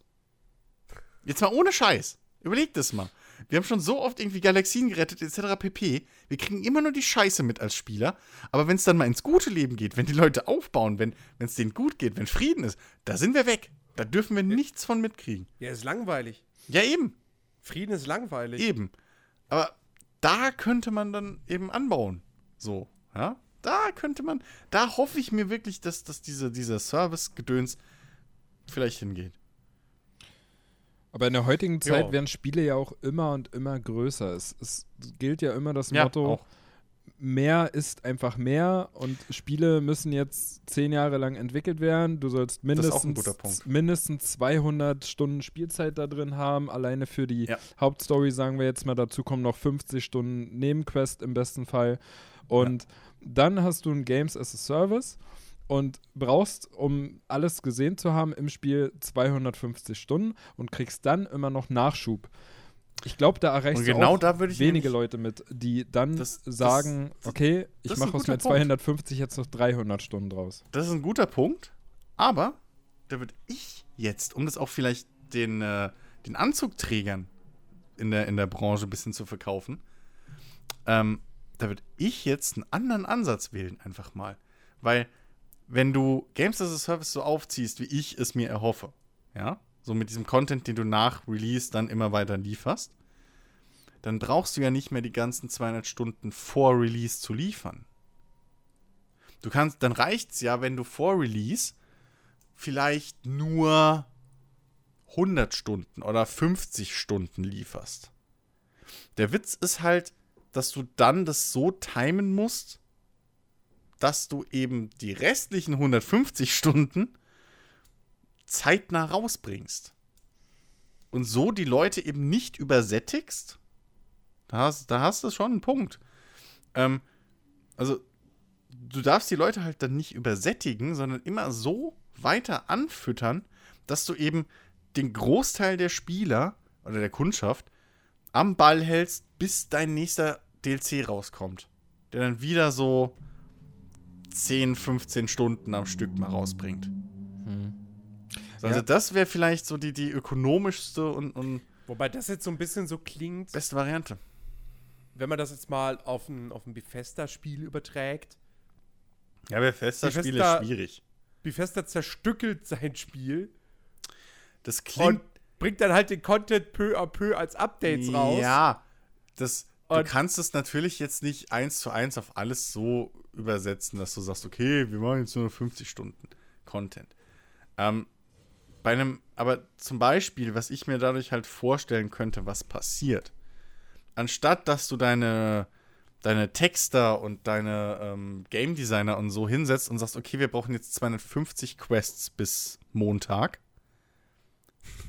müssen sie halt zum Beispiel nur 50 machen.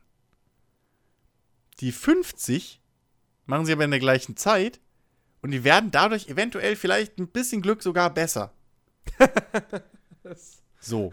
Will ich aber stark hoffen. Naja, ne? Ist halt, man weiß es nicht. aber wenn es nur ein Fünftel vom Team macht, dann ist es wieder anders. Aber, Äh, aber ähm, sagen wir mal, so die Ressourcen bleiben gleich, aber der Content, der zu Release da sein muss, ist einfach ein bisschen weniger. Weil die Kundschaft auch erzogen wird dahin, dass sie wissen, okay, nach Release, also ne, nach Release, zwei Wochen nach Release, vier Wochen nach Release, kriege ich immer meine Nachschübe so. Bum, bum, bum. Das muss ich natürlich alles etablieren und das muss ich erst auch mal einarbeiten und da muss man gucken, wie das überhaupt möglich ist und bla. Es kann eine Entwicklung von fünf bis zehn Jahren sein, bis das mal funktioniert. Aber im Idealfall stelle ich es mir halt wirklich so vor, dass du dann halt qualitativ höherwertige Spiele hast, die zu Release rauskommen, die dir deinen zu erwartenden Spielumfang für den Preis bieten, aber wo du fest davon rechnen kannst, so wie wir jetzt immer mit DLCs rechnen können, ähm, wo du halt dann weißt im Nachhinein, okay, in zwei Wochen kriege ich noch mehr und in vier Wochen kriege ich wieder was und in acht Wochen kriege ich wieder was und so weiter. Und dann kannst du natürlich diese ganze Fallout-Welt und so, kannst du dann natürlich noch mehr füllen. Aber das wäre ja dann in, in dem Moment schon wirklich ein sehr tiefer Blick in die Glaskugel, weil das wäre. Naja, was machen wir hier? Ja, ich, ich meine ja nur, wir reden ja über die Trends der Ja, Zukunft. ja, klar. So, Ja. und ähm, das klingt jetzt für mich aber wieder nach einem Trend, der nach den aktuellen Trends kommt, weil momentan, Das ist, es ja, stimmt. momentan ist es ja nun wirklich so, Das, dass, dass ja. man einfach sagt, wir müssen noch größer werden, wir, wir brauchen noch mehr. Die, unsere Open World muss einfach noch mal viermal so groß sein wie die vorherige. Ein Witcher 3 wird jetzt Ich ein weiß. Cyberpunk, ein Cyberpunk wird noch größer als ein Witcher 3. Dabei war Witcher 3 ein super Erfolg, kam überall gut an, hat beste Wertung eingefahren und so Ja. weiter. Ein Cyberpunk soll das Ganze aber noch mal toppen. Dementsprechend Genau. sind auch die Erwartungen der Spieler und entweder schaffen sie es oder sie werden es total verkacken. So, weil halt die Erwartungen so hochgeschraubt sind. Die- N- Moment, also man Good and bei- Evil bei- 2 ist auch so ein Ding. Ja, Es aber wird auch riesig. ja, da kannst du auch gleichzeitig sagen, Star Citizen ist auch so ein Projekt. Auch, ja, genau. Ähm, Was das kommt Ding danach? ist aber, das Ding ist aber, diese drei Projekte sind aus gutem Grund äh, so lange in Entwicklung und werden es wahrscheinlich auch noch ein bisschen bleiben. Ich weiß gar nicht, hat Beyond Good and Evil mittlerweile ein grobes Release-Datum? Nee, ne? Nein. Gar nichts, das ist nicht mehr irgendwie ein Jahr oder so angepeilt, ne? Auch. Das ist wie ist, Cyberpunk ähn- und ist Co. ähnlich wie bei, wie, bei, wie bei Star Citizen. Ja, genau, so. Ähm, und insofern kann man da, also muss man dann natürlich sagen, okay, fallen die jetzt in den Trend noch rein oder fallen die halt dann in die übernächsten zwei Trends erst rein? Weil die Dinger sind halt noch ein paar Jahre in Entwicklung. Also ich rechne nicht mit einem Beyond Good and Evil äh, 2 vor 2020. Also ich glaube, das wird schon eng 2020. So, ähm, und genauso mit einem Star Citizen. Bis das Ding mal fertig ist, das ist 2021 oder so, wenn überhaupt. Ähm, wenn das überhaupt fertig wird. Wir wissen ja, wie das mittlerweile bei Online-Spielen äh, wird. Ist so. äh, Ich glaube, Blizzard hat es ja mal gesagt, ja, Online-Spiele sind ja- die sind ja nie fertig für uns. Insofern, ähm, ne, das, das sind Großprojekte, die natürlich jetzt auch noch ihre paar Jahre brauchen. Auf der anderen Seite, naja, die ganzen Trends, die wir jetzt haben, was auf den Markt kommt jetzt, sind ja eigentlich die Trends von vor drei Jahren oder von vor zwei Jahren. Weil du brauchst ja die Entwicklungszeit. Das heißt, was jetzt hinter den Kulissen gerade an Trends und an, an, an ähm, äh, ja, Businessmodellen etc. da überlegt und geplant wird, sehen wir erst in zwei oder drei Jahren. Mhm. Speziell jetzt bei Ubisoft, die anscheinend jetzt wirklich gemerkt haben, also jetzt nochmal irgendwie letztens in einem Interview betont haben, dass sie jetzt äh, äh, zukünftig a- ihre großen Spiele wirklich mehr Zeit nur aufwenden wollen und, und, und mehr Qualität wieder reinsetzen wollen, weil sich das wirklich bezahlt gemacht hat für sie. Da sehen wir vielleicht erst in vier Jahren wirklich, was, was jetzt hinter den Kulissen passiert. Ähm, insofern ist der Zeitraum da schwierig. Ich, im Prinzip haben wir, habe ich ja auch nur, haben wir jetzt ja auch nur drauf rumgeritten, was ich mir wünschen würde, was Games as a Service in Zukunft bedeuten. So, ähm, dass dieses Geschäftsmodell allgemein seinen Einzug hält, irgendwie, glaube ich, ist relativ sicher. Ich hoffe halt wirklich nur, dass da auch irgendwann mal ein cooler Entwickler um die Ecke kommt und sagt, okay, wir machen jetzt auch Microtransactions, zum Beispiel vielleicht ein CD Projekt oder so, die ja bis jetzt immer auch noch auf der Seite der, der Spieler sind und sagen, wir machen keine Microtransactions. Aber vielleicht ist da einer von diesen, diesen coolen Entwicklern, in Anführungszeichen, dann mal Vorreiter und sagt, pass auf, Butter bei die Fische, wir machen das jetzt auch, aber wir versprechen euch dieses Schedule. Dafür wird das Spiel, äh, dafür wird das Geld aufgewandt. Das hat 100% keinen Einfluss aufs Balancing. Das ist rein freiwillig für euch. Ähm, und das Geld, was wir damit einnehmen, damit bezahlen wir den Content, der an dem Datum kommt, den Content, der an dem Datum kommt. Und das ist unser Plan. Und das versuchen wir jetzt. Also, dass wirklich einer mal kommt und mit offenen Karten wieder spielt. So. Das braucht, glaube ich, auch dieses System. Gerade nach diesem ganzen Microtransactions und, und Lootbox-Shitstorm und so. Ja. Aber das macht ja. ja ein Siege im Prinzip. Also, dass du im Vorfeld schon Ja, für ein ganzes genau. Jahr erfährst, was auf dich zukommt und dann im Prinzip den Season Pass bekommst und die Entscheidung treffen kannst, kaufe ich den, ist mir das, was im Folgejahr kommen wird, ist es mir das wert oder ist es mir nicht Ja. das nicht wert und ich warte auf, auf den nächsten Pass oder so. Das, Ja, Da funktioniert es ja schon ganz gut. Du weißt ja, was du bekommst. genau. Jo. Und das lange Genau, also. Ähm, generell Transparenz ist, glaube ich, wichtig für solche langfristigen Bezahlmodelle in Zukunft. Ja. Oder Geschäftsmodelle. Ich würde gerne zu was anderem überleiten, was äh, eigentlich ganz gut passt tatsächlich, weil das ja auch so ein- wahrscheinlich, es würde wahrscheinlich sehr, sehr stark auch in die Games, also Service-Richtung tendieren. Ähm, da muss man jetzt dazu sagen, da ist was, da, da bin ich mir jetzt weniger sicher, dass das ein Trend wird.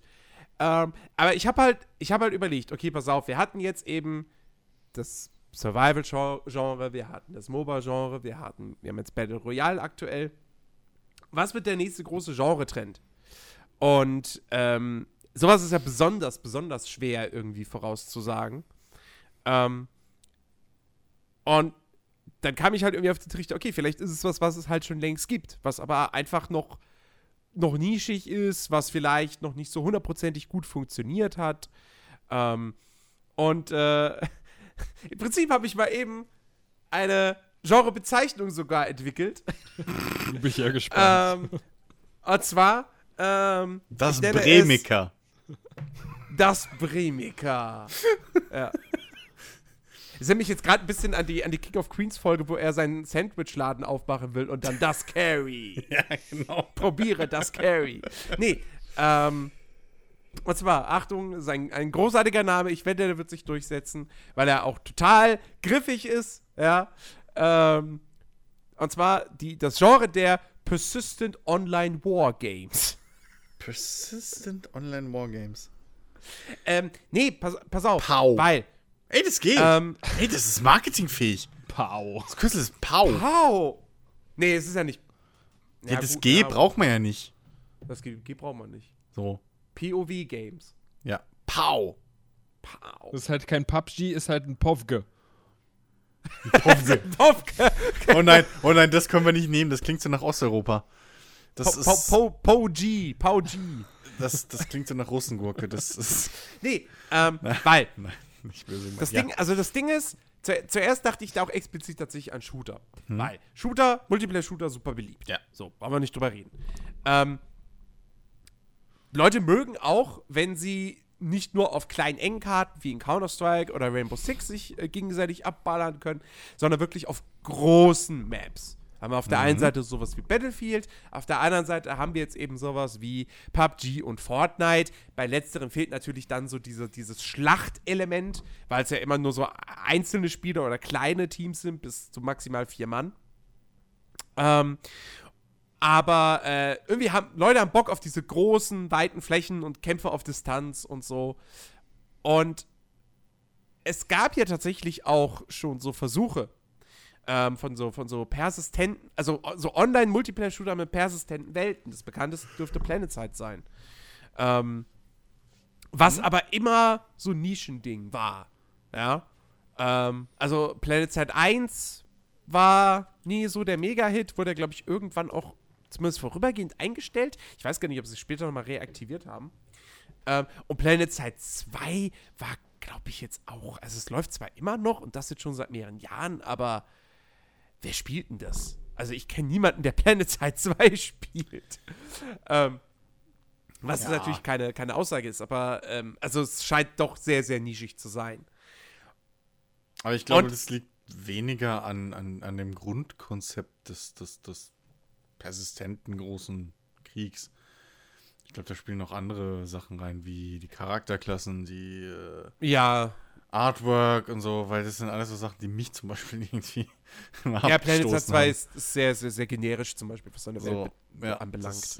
Ähm, hm. nee, aber Ja. genau sowas ähm, könnte doch vielleicht tatsächlich der nächste große Genre-Trend sein. Ähm, dass wir wirklich persistente Welten haben, ähm, in denen es dann aber auch wirklich darum geht, dass mehrere Parteien miteinander Krieg führen. Hm? Und zwar nicht, weil du, du kamst dann im Vorgespräch schnell sowas wie, ja, Star Citizen. Ähm, ja, ich habe gesagt, Star Citizen Ich habe gesagt, Also- Star Citizen könnte ein Testballon dafür sein, für welche Genres sich die Masse der Spieler interessiert, für was Persistentes. Ähm, aber eben genau das Ja. ist das Ding. Star Citizen ist halt, das ist ja so viel mehr als nur, dass da Leute Krieg führen können. Ähm, Richtig, was aber- ich halt meine, sind, Ja, okay. sind, wirklich Spie ist wirklich, sind wirklich Spiele, die sich eben auf diesen Konflikt, Mhm. auf dieses PvP reduzieren. Ja, also im Prinzip stell dir ein Battlefield vor, nur du hast nicht diese einzelnen Maps, auf denen du spielst. Und Sondern- jede, jedes Match ist auch Ja. unabhängig voneinander, abgesehen davon, dass du deinen deinen Account und deine Klassen levelst. Ja. Ähm, sondern du hast quasi Französische Westküste oder so. Also jetzt nicht ganz Europa, weil das ist, glaube ich, noch zu groß. Ja, aber, Aber du hast ja, ja, komm, nee, wir sind, wir, sind jetzt mal, wir sind jetzt mal mega ambitioniert. Wir sind jetzt mal ganz Europa. Okay. So, du kämpfst um ganz Europa. Und Okay. das ist eine persistente Welt und da wird die ganze Zeit gekämpft. Du nimmst äh, Basen ein. Ähm, durch die, jede, jede eingenommene Basis wiederum regeneriert, Res, äh, generiert Ressourcen. Dann kannst du neu mit deiner Fraktion, deine Fraktion kann dann neue Fahrzeuge äh, bauen und in den Krieg schicken. Ähm, und so weiter und so fort. Du selbst hast natürlich deinen eigenen festen Charakter, ähm, mit dem du dich für eine Klasse entscheidest, kannst den aufleveln, steigst im Rang auf, schaltest so neue, neue Fähigkeiten oder neue, neue Waffen frei, neue Aufsätze. Also der ganz normale Multiplayer-Shooter-Kram, den es heutzutage auch gibt, aber eben alles eingebettet in diese, in diese persistente Welt. Mir fällt gerade ein, ähm, Command and Conquer Renegade 2. Ne, Gerade als, du Äh, mit, mir- mit, gerade als du mit Ressourcen generieren und Fahrzeuge in den Kampf schicken und so. Weil ich glaube, der Renegade Multiplayer war ja im Prinzip, also der war halt nicht persistent. So, und auch nicht Ja. Europa. Aber da hast du ja im Prinzip auch dieses, dieses Ding gehabt, so du hast äh, irgendwie Basen gebaut, glaube ich, und hast da Ressourcen generiert und so. Und damit dann halt Panzer gebaut und die konnte dann jemand Mhm. fahren und so. Und naja, äh, Ja. das war dann nur mein Ähm. Hirn, ich, was sofort auf ein Genre, auf was gesprungen ist, was ich gerne hätte in dieser Welt. Gott, Was- wäre das was- geil. Was tatsächlich ja so ein bisschen in die Richtung geht, ist, ähm, wie heißt es? Heroes and Generals. Da hast du im Prinzip auch einen persistenten Krieg in Europa im Zweiten, im Zweiten Weltkrieg. Mhm. Ähm, allerdings sind es da dann doch einzelne Maps. Ähm, also es ist keine Mhm. zusammenhängende Welt, die du hast, aber der, dieser Krieg quasi, der ist Ja, ja. persistent. Und ähm, du hast jetzt zum Beispiel auch, und deswegen habe ich es dann auch gesagt, Persistent Online Wargame äh, und habe das nicht so auf dieses Shooter-Ding nur runtergebrochen, Mhm. ähm, weil du sowas natürlich auch auf andere Genres nur übertragen kannst. Es gibt ja beispielsweise auch aktuell im Early Access seit letztem Jahr gibt es dieses Foxhole, Hm. wo du aus der ISO-Perspektive spielst. Und ähm, da sind es aber eben auch. Es sind persistente Schlachtfelder, wo du immer wieder reingehen kannst und immer wieder, äh, wo sich die Fronten verschieben. Ähm, und wo du dann auch eben dieses, dieses Ding hast, dass du eben dass Ressourcen generiert werden und so weiter und so fort. Ich glaube zumindest, dass es so ist. Äh, falls jemand da draußen von euch Hörern Foxhole spielt oder gespielt hat und ich erzähle Bullshit, könnt ihr mich gerne in den Kommentaren oder per Mail Nein, in kommentieren. unserem. Discord-Server. Oder auf unserem Discord-Channel, genau. ähm, und ähm, wie gesagt, es, es gibt diese Versuche und es gibt Spiele, die in diese Richtung gehen, aber es ist alles nischig. Es ist nichts AAA-mäßiges. Und ich denke mir, okay, wie gesagt, ne, MOBAs fing an mit, mit Dota für Warcraft 3. Also sprich vor 15 Jahren. So. Äh, wann ist es richtig groß geworden? Jahre später erst durch LOL. Ähm, ne, Battle Royale, das gleiche. Wie lange gab es schon die Arma-Mod? So, bevor jetzt PUBG gekommen ist. Ähm, gut, bei den Survival-Spielen, da, also vor Daisy, gab es vor Daisy irgendein großes, krasses, also ir irgendeine Form von solchem Survival-Spiel? Ich weiß es nicht. Ich kann mich an nichts erinnern. Ich glaube Ähm. nicht. Ich glaube wirklich, das Survival-Ding hatte seinen Ursprung mit Daisy. Ja. Aber, aber eben, wie gesagt, bei MOBA und Battle Royale war es halt so. Hm? Und ähm, wie gesagt, also ich meine, die Idee ist doch, die Idee an sich ist super cool.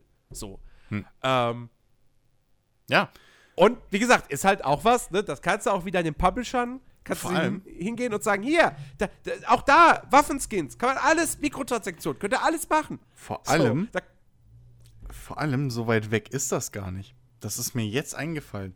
Da habe ich die ganze Zeit im, im Vorgespräch nicht mehr dran gedacht. Wir haben ja sowas schon ein paar Mal fast gehabt.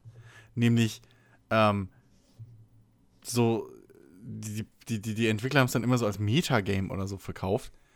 Selbst ein For Honor, wenn ihr euch mal dran erinnert, hatte diese Geschichte mit den drei Fraktionen, die dann irgendwie ähm, komisch auf der Weltkarte zusammengerechnet werden und je nachdem und bla. Und, Ja, und dann, gut. dann gab es noch andere Shooter, bei denen das eh nicht funktioniert hatte, dass du irgendwie, wenn du dann im Gebiet gekämpft hast, was gerade deine Fraktion hat und dann kriegst du da Boni und dann die anderen kriegen Malus und bla. Das gab's ja alles schon, aber halt nicht persistent online, sondern das war dann abstrahiert so im Missionswahlmenü. Ähm, ich glaube, World of Tanks hat auch irgendwie sowas ähnliches. kann sein. Also Irgendwie für, für Clans, dass sie da auf einer Weltkarte um Territorien Also, kämpfen oder also so. das Ding ist ja, so weit weg ist das ja gar nicht und eine gewisse Nachfrage scheint ja, scheint ja schon da zu sein oder zumindest ein Marketing, ähm, ein Vermarktungswert wird da Also drin gesehen. Das, also, ich, ich bin mir sicher, dass sowas gut ankommen würde. Ja. Es hat bislang nur keiner äh, mit ordentlich Kohle und dem Ja. richtigen Know-how Also umgesetzt. das- also, das- Planet Side 2 war das, was am ehesten irgendwie Ja. da so rangekommen ist. Aber auch das, ich habe das mal gespielt. So, ja, das ist irgendwie ganz, ganz nett, aber ja, irgendwie so richtig umgehauen Hm. hat sie es auch nicht. ähm, na gut. So, ich, ja, ich, hatte den Gedanken auch schon mit For Honor. Finde ich, find ich ganz lustig, dass du das deswegen angesprochen hast. Aber ähm, ich, ich weiß nicht, irgendwie habe ich heute so die, die, die, die negative Position. Ich weiß nicht, ich bin irgendwie bei, bei den Sachen, denke ich mir dann immer so, ja, keine Ahnung, ob das funktioniert. Ich denke mir halt bei diesem ganzen persistenten Multiplayer, denke ich mir dann wieder so, ich glaube, es gibt einfach zu viele Spieler, die ähm, heute so darauf fixiert sind, wenn sie schon Multiplayer spielen, dann aber bitte auch, dass sie ihren Skill beweisen können. Und bei sowas wie Planet Side 2, da bist du, da bist du ein ganz kleines Rädchen von einer riesengroßen Maschinerie. Und du stichst halt nicht aus der Masse raus. Deine KD ist vollkommen egal. Du musst halt irgendwie so effizient wie möglich für dein eigenes Team, für deine eigene Fraktion sein. Und ich glaube einfach, dass, in, dass heutzutage zu viele Spiele halt skillbasiert sind. Weißt du, jeder, jeder will irgendwie am Ende der Multiplayer-Runde im Rampenlicht stehen. Er will der Beste sein. Er will sich, er will aus der Ah. Masse herausstechen. Guck dir einen PUBG an. Ich glaube, ein großer Teil, warum Ja. ein PUBG so erfolgreich ist oder auch ein Fortnite ist, einfach damit du am Ende als Letzter dastehst und Ja, aber- dir selber auf die Schulter klopfen kannst, wie gut du Ja, warst. aber pass auf, beim PUBG ja, musst aber du stell dir zum Beispiel mal vor, Aber warte mal kurz, Jens. Ähm, bei PUBG musst du nicht der beste Schütze sein und der krasseste Shooter-Spieler, Nein, das ist um am. Schluss zu gewinnen. Das ist nämlich genau das Geheimnis. Genauso wie bei einem Battlefield du immer die Möglichkeit hast, relativ viele Punkte oder mehr Punkte zu machen, indem du Punkte, also äh, hier die, die, die, die äh, strategischen Punkte auf der Karte einnimmst oder andere heilst, als durch Kills Ja, das ist. weil es eben richtig. genug, weil es genug Leute gibt, die dieses Erfolgserlebnis haben wollen, richtig, aber die halt ums Verrecken keine 15-jährigen Pro-Gamer an der Maus mehr sind. Das ist ja richtig. So. Aber, aber, Und, aber es und gibt halt da viele ist ja genau, ja gut, aber Die auf ihre genau da in diese Breche, genau da funktioniert ja dann so ein, so ein großes Gefecht, was Jens zum Beispiel da ausmalt, also so ein großer Krieg.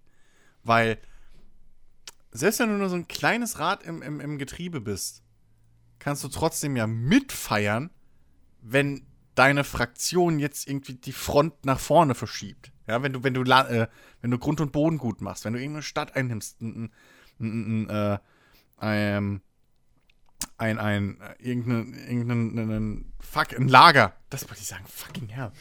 wenn du irgendein Lager einnimmst oder so, dann kannst du dich ja mitfreuen. Du bist ja Teil dieses Teams, mehr oder weniger das gerade, was geschafft hat, egal wie viel du geschafft hast. Und wenn du nur der Typ warst, der die ganze Zeit den Munitionslaster vom Lager an die Front gefahren hat. Ähm, und weil du schon, wie du schon gesagt hast, es gibt tonnenweise Spiele, die komplett auf Skill basiert sind, auf, auf individuellen Skill. Escape from Tarkov ist ja so ein Extrembeispiel dafür. Da musst du halt ein geiler Schütze sein, sonst bist du tot. Deswegen spiele ich es aktuell auch nicht. Aber ähm, du musst halt geil sein. So, da musst du was können. Und vielleicht ist genau das der Punkt, wo so ein, so ein, so ein großes, angelegtes, schlachtenbasiertes, ähm, äh, persistentes Online-Wargame Pow in die Lücke schlagen kann. Patapsch. Und ähm, eben die andere Hälfte der Spieler abholen kann. Die halt Bock drauf hat, auch Multiplayer und auch Shooter und auch Krieg und so. Aber halt wirklich zum Beispiel so ein Battlefield-Multiplayer wurde super umgesetzt. Stell dir mal vor, du hast jetzt dann nicht mehr nur diese einzelnen Schlachten, wo hunderte Leute auf diesen paar Quadratkilometern, äh, auf diesen paar Quadratmetern da aufeinander zurennen. Die ganze Zeit äh, tot, äh, tot, äh, tot.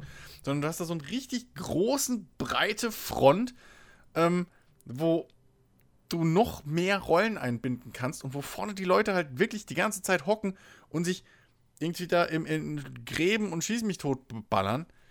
Ich könnte mir das schon geil vorstellen, dass du da viele, viele Leute mit abholen kannst. Ja, ich, ich, ich Und was, was dieses, was dieses, oh, die Spieler wollen immer die Besten sein und so weiter und so fort. Was das betrifft, du kannst ja zum Beispiel so super coole Sachen einbauen wie, ähm,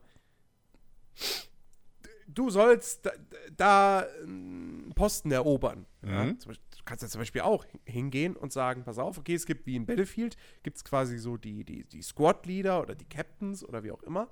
Und die können dann so Aufträge geben, so, hey, hier, nehmt da die, die Stellung ein, die, das Lager. So.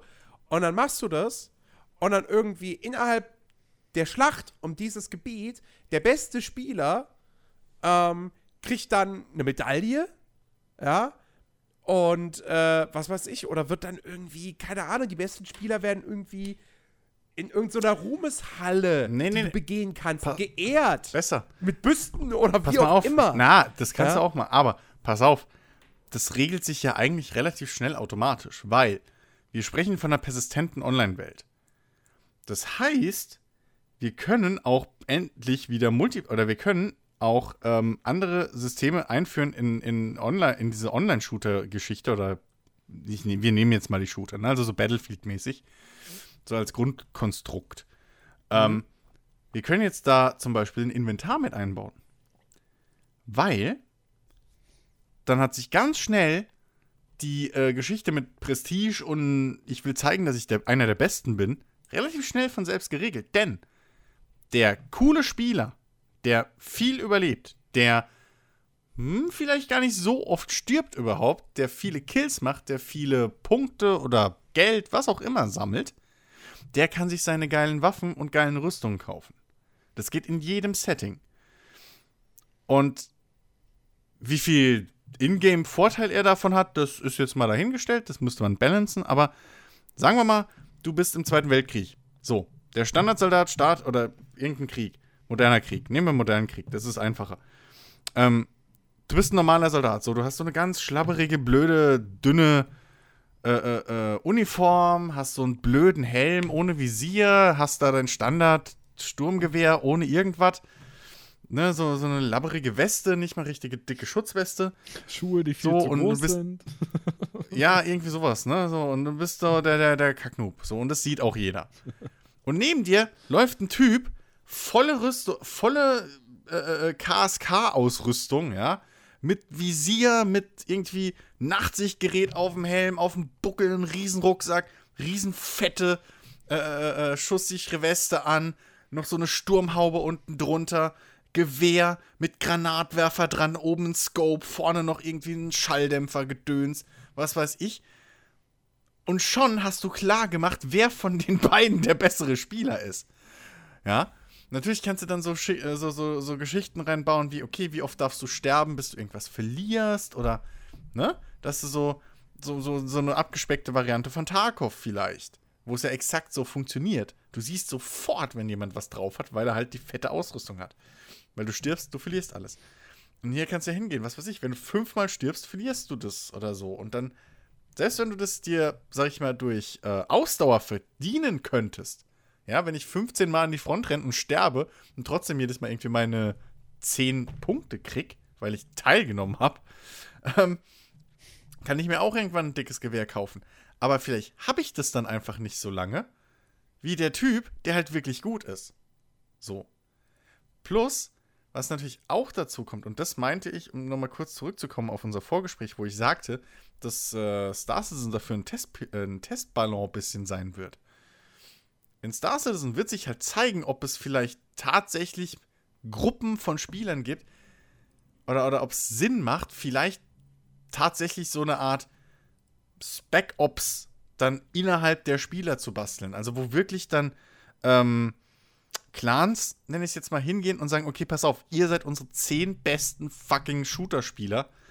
Euch zehn setzen wir jetzt in ein Team und euch brauchen wir wirklich für andere Aufgaben. So, ihr geht nicht mehr mit der Masse mit. Das wird sich halt zeigen, ob das in Spielen Sinn macht. Ich meine, warum es in echt Sinn macht, ist logisch. So, weil die Typen teuer sind. Aber in Spielen ist es ja absolut scheißegal, wo deine besten Soldaten mitspielen. So, die hast du am liebsten überall dabei.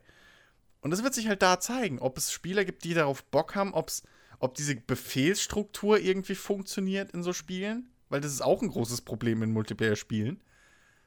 Selbst in einem Battlefield oder so, wenn du nicht mit deinen Kumpels spielst, dann ist das Kraut und Rüben. Und ich glaube, das bleibt halt immer ein Problem von diesem Genre. Aber das wird sich halt da zeigen können, ob da Interesse ist im, im großen Markt der Spieler, ob sich da Spieler finden, wie das Ganze eventuell funktionieren könnte, wie sich das alles selber reguliert.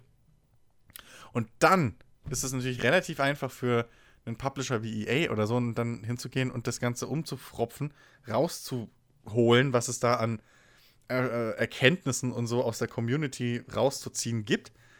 Und dann, blub, wir bauen Battlefield Online oder so. Und dann kämpfst du die, nicht nur die Schlacht der Normandie, sondern den gesamten Frankreich-Feldzug von beiden Seiten oder so. Ähm, und hast dann die perfekt angepassten Systeme für den großen Mainstream-Markt. Also das meinte ich mit Star Citizen wird dann äh, Testballon sein, weil du eben so viel machen kannst. Und da wird sich rauskristallisieren, auf was die Leute Bock haben. Und weil es halt von den Teil Sachen, die jetzt persistent irgendwie in die Richtung gehen könnten, aktuell schon das massenmarkttauglichste ist. So. Also, ja. Ja. Also, Aber ich bin dabei schauen wir mal. das Schauen wir mal, ob es geil. irgendwann die Persistent Online Wargames geben wird. Ja. Pow! Und dann kommen Wenn ihr diesen Begriff irgendwann hören werdet von EA, Take-Two, Ubisoft, Ja. wie auch immer, Kannst du den Podcast rausziehen? Ich hab's zuerst gesagt. ich hab's zuerst gesagt. Und dann kommt EA und Ja. sagt, ja, aber wir haben's patentiert. Und dann sagst du, Scheiße. Verdammt. ähm, ja. nun. Gut. Habt, habt ihr irgendwas, ist euch irgendwas eingefallen? Äh, habt ihr irgendein Gefühl, da, das, das wird in den nächsten Jahren Trend? Also ich hoffe, oder ne, nee, ich glaube, dass wirklich ähm, sich langsam durchge- durchsetzt und das auch weiterhin ein, ein fortschreitender Trend sein wird, dass Open-World-Spiele wirklich weggehen von dieser Masse-Stadt-Klasse-Geschichte. also egal, welche Spiele wir uns da jetzt irgendwie so angucken, die in näherer Vergangenheit erschienen sind, es fällt extrem auf, dass seit, ich glaube, Unity war ja das extremste, ähm, also Assassin's Creed Unity, dass seitdem nicht nur die Icons auf der Map äh, äh viel übersichtlicher geworden sind, sondern dass einfach auch viele, viele äh, Spiele auf diese Sammelgeschichten, diese reinen Sammle 25.000 Taubenfedern oder sowas komplett verzichten und lieber jetzt auf diese, auf, auf so Nebenquests oder so kleinere Geschichten äh, äh, äh setzen. Und wenn es nur ist, dass sie mir eine Erklärung geben, warum ich jetzt 25 äh, Comic-Hefte sammeln soll. Oder fünf Vietnam-Feuerzeuge oder so, ja. Aber wenigstens die kleine Geschichte außenrum scheint mir, glaube ich, jetzt mittlerweile fester Bestandteil für Triple H-Spiele zu sein. Und gerade nachdem ich halt jetzt Kingdom Come erlebt habe, meine Güte, da ist so viel Potenzial noch nach oben bei vielen Genre, äh, bei, bei vielen ähm, äh, Franchises. Ich will mir gar nicht ausmalen, ein Fallout oder so, was, was so krass detaillierte, sinnvolle und, und, und, und, und verästelte Quests hat. Boah. Aber ich glaube wirklich, dass es in die Richtung geht. Also, ja, selbst wenn man guckt, also ähm, hört nächste Woche mal unsere Far Cry-Folge äh, äh an, aber ja, also selbst das Spiel bestätigt mich noch mal ein bisschen mehr in diese Richtung. Ähm, wenn selbst die sich ein bisschen mehr Mühe geben, was das Ausschmücken von Quests angeht. Und das Gestalten von Missionen. Vor allem, ich glaube, ich glaube, wir sind jetzt endlich in dieser Generation angekommen, wo Game Designer und diese ganzen Leute alle mit GTA aufgewachsen sind. Mhm. So, also das ist halt wirklich, ich meine, ne, ich bin ja mittendrin so, ich bin jetzt 30, ich glaube, langsam sind halt Leute in meinem Alter in den wichtigeren Positionen angekommen. So plus minus fünf Jahre. Ähm, und ich glaube, das merkt man jetzt. So, dass das, ich hoffe, dass man gerade auch bei größeren Produktionen das jetzt zukünftig mehr merkt, dass da mehr auf Geschichte, mehr auf diesen künstlerischen Wert, also ich beschwere mich ja immer, dass Gameplay irgendwie nicht alles ist an einem Spiel. sondern dass mir das auf den Sack geht, wenn irgendwie, ja, hier, wir haben dieses Spielfeature, daraus bauen wir jetzt ein Spiel. Ähm, sondern dass ich da gerne mehr hätte. Und ich glaube, das kommt jetzt. Ich glaube, im gleichen Zuge ähm, wird auf jeden Fall auch noch, noch eine größere Rolle in Zukunft spielen. Ähm, und das, ich, ich denke, also ich hoffe und ich denke auch, dass sich das durchsetzen und dass es zu einem Trend wird ähm, dass Open-World-Spiele auch einfach noch viel mehr Nutzen von ihrer Spielwelt machen. Und ja. von den Möglichkeiten, ja. die diese Spielwelt bietet. Weil, welches Spiel hat zuletzt gezeigt, wie gut man seine Spielwelt nutzen kann? Zelda. Welches Spiel war letztes Jahr verdammt erfolgreich? Zelda. Zelda. Ähm, und sowas ist ja immer, ne? Also, hm? Ne? Witcher 3 total erfolgreich. Was macht Ubisoft auf einmal? Hey, machen wir in Origins auch sowas. So, solche Quests und so. Yeah. Ja, also, also äh, ich natürlich. glaube schon, dass sich da jetzt gerade sehr viele Game, sehr viele Entwickler, die jetzt gerade irgendein Open-World-Spiel entwickeln, dass die sich da Breath of the Wild zum Vorbild nehmen. Ja. Was nur logisch und auch richtig genau, ist. Genau, es, es, wäre was, dumm, wenn sie das nicht machen würden. Ja. Was ich super lustig finde, weil im Prinzip hat Breath of the Wild sich alle anderen Open-World-Spiele, die vorher da waren, als Vorbild genommen und einfach ja. gesagt, wir machen es jetzt ich meine, das hat gut. die Türme. Ja. Aber, aber, es nutzt die Türme auf eine sinnvolle Art und genau. Weise. Sie sind halt hingegangen und haben gesagt, so, wir machen das, aber gut. Also wir verbessern es. So das, was halt wir alle Ubisoft und Co. immer vorgeworfen haben mit ihrem, wenn ihr jedes Jahr ein scheiß Spiel rausbringt, könnt ihr nichts daraus lernen. So. Diese Innovationslosigkeit. Und das hat, hat äh, äh, äh, hat Nintendo gemacht, weil nicht umsonst hat Ubisoft die Ubisoft-Formel immer verwendet, weil die funktioniert ja, die war ja geil, die hat ja funktioniert. So. Nur sie haben halt nichts dran geändert. Und der Groschen ist jetzt da auch gefallen. Und im gleichen Zug, was mir da noch einfällt, ähm, weil jetzt wieder ein Beispiel, die großen Publisher rennen immer nur Trends hinterher, weil sie keinen Bock haben und, und, und irgendwie keine, vielleicht auch keine Möglichkeit wirklich, ähm, äh, äh, mal eben so Geld zu investieren in eine Idee. Ja. Das ist ja Äh, Nintendo ist da ja ein bisschen eigen. Eine ne neue Idee ähm, ist ja viel zu riskant. Das ist ja das Ja, Problem also- der heutigen Zeit. Genau, genau, so.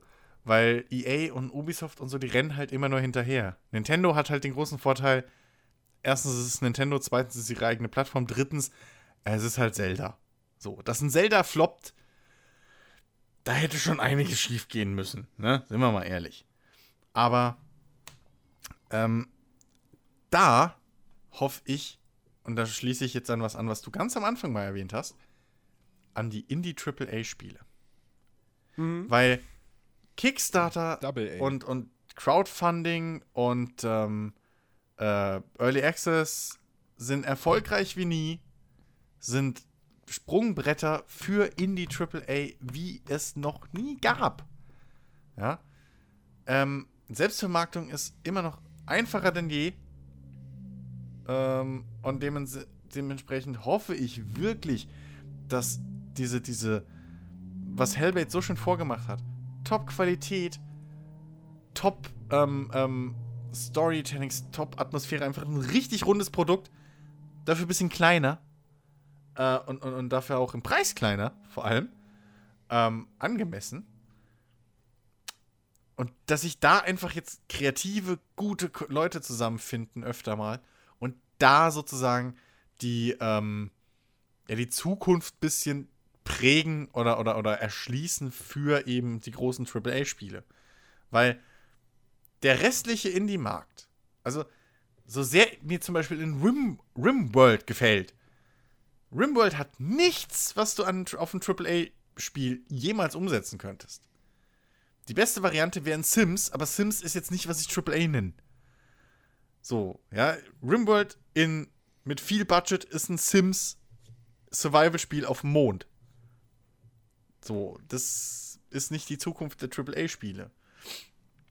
Aber so ein Hellblade mit seiner tiefen Story, mit seiner tiefen Atmosphäre, mit seiner technisch hochwertigen äh, Animation etc. pp. Das ist Zukunft von, von AAA-Spielen. Und da hoffe ich, dass äh, die, die Indie-AAA-Spiele äh, äh, so der, der neue Antriebsmotor der, der Videospielbranche werden. Ja, das, das wäre echt wünschenswert für die Zukunft, weil es ist ja heutzutage wirklich so, was haben wir? Wir haben Indie-Spiele zuhauf, die auch immer und immer mehr werden. Und entweder sind die total erfolgreich, gehen durch die Decke und erscheinen auf allen Plattformen, die es gibt. Und dann erfährst du eventuell davon, wenn du bis dato noch nichts davon gehört hast. Hm. Oder sie fallen völlig hinten runter. Und auf der anderen Seite hast du halt diese, diese ganz großen Player. Ja, wie, wie Ubisoft, ein EA oder ein Bethesda oder so. Und dazwischen ist so gut wie nichts. Außer halt ein Hellblade. Das ist halt die Ausnahme. Und da ist halt, da gibt es halt einfach viel zu wenig aktuell. Hm. Es gibt wirklich, entweder spielst du ein Indie-Spiel oder du spielst eins der großen Spiele, was alle anderen gefühlt spielen. So. Ja. Und da braucht es echt, ja, einfach mehr, mehr Auswahl. Vor allem die, die Indie-AAAs schließen halt eine, nicht nur eine, eine, eine Marktlücke, so was, was den Preis angeht, oder das Preis-Leistungs-Verhältnis, sondern die bieten halt auch ähm, so einen Sweet Spot für Kreativität, Innovation und gleichzeitig aber auch äh, Massenmarkttauglichkeit. Weil Innovation haben wir ja auf dem Indie-Markt schon, was weiß ich, wie lang. Ja? Also egal, ob das damals ein Fest war, was irgendwie ein 2D äh, Jump'n'Run gebaut hat, aber dann irgendwie dritte Dimension eingebaut hat, was es vorher auch noch nicht so wirklich gab. Weil alle gesagt haben, boah, krass, was für eine Idee. Gibt es ja haufenweise. So diese kleinen Dinger, die sich halt auf ein Gameplay-Feature fokussieren. Aber die sind halt alle nicht massenmarkttauglich, weil nicht jeder hat Bock auf Pixelgrafik. Und nicht jeder hat Bock auf 2D. So, und manche wollen vielleicht auch eine Story irgendwo. Ähm, und da springt halt ein Indie-AAA komplett rein, so in die Mitte. Die haben halbwegs okayes Budget, die haben gute Produktionswerte äh, und haben aber gleichzeitig auch eine gewisse kreative Freiheit, die große Studios oder große Publisher einfach ich glaube, nicht bieten können. Ja. So. Also da glaube ich, oder hoffe ich, dass das, das Indie AAA wirklich so ein Trend wird. Ja, es ist halt nur schwierig, genau diesen Sweet Spot, wie du, wie du ihn ja nennst, zu treffen. Ne? Das, ist halt, das ist halt das Problem an der ganzen Sache. Mit, mit, mit möglichst wenig, naja, möglichst wenig Budget klingt halt irgendwie auch falsch, aber mit, ne, halt mit einem gewissen Budget wirklich Naja. das Beste und Innovativste Das, aus der, aus der Idee rauszuholen, was geht. pass auf, das Ding ist, ich würde nicht mal das Budget irgendwie begrenzen. Weil, also es ist jetzt Quatsch, also ich fände es Quatsch zu sagen, Indie AAA ist, wenn du Budget hast bis Summe X.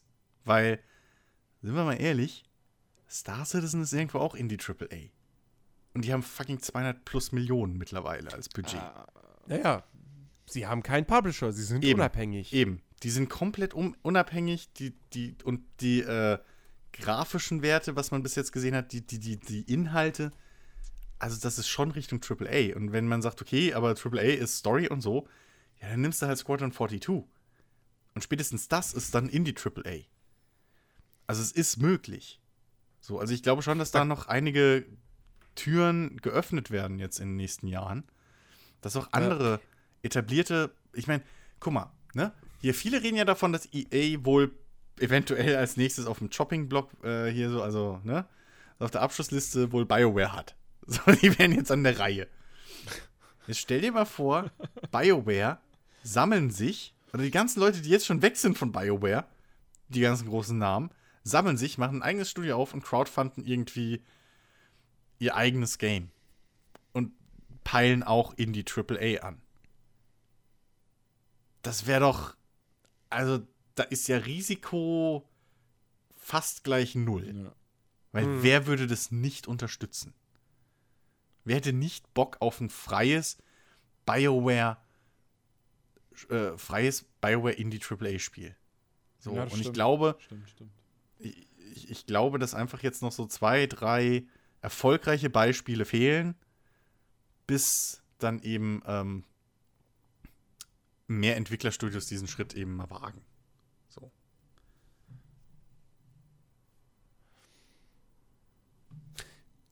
Irgendjemand müsste was sagen. Ja, Jens. Ja, da hätte man jetzt anknüpfen können.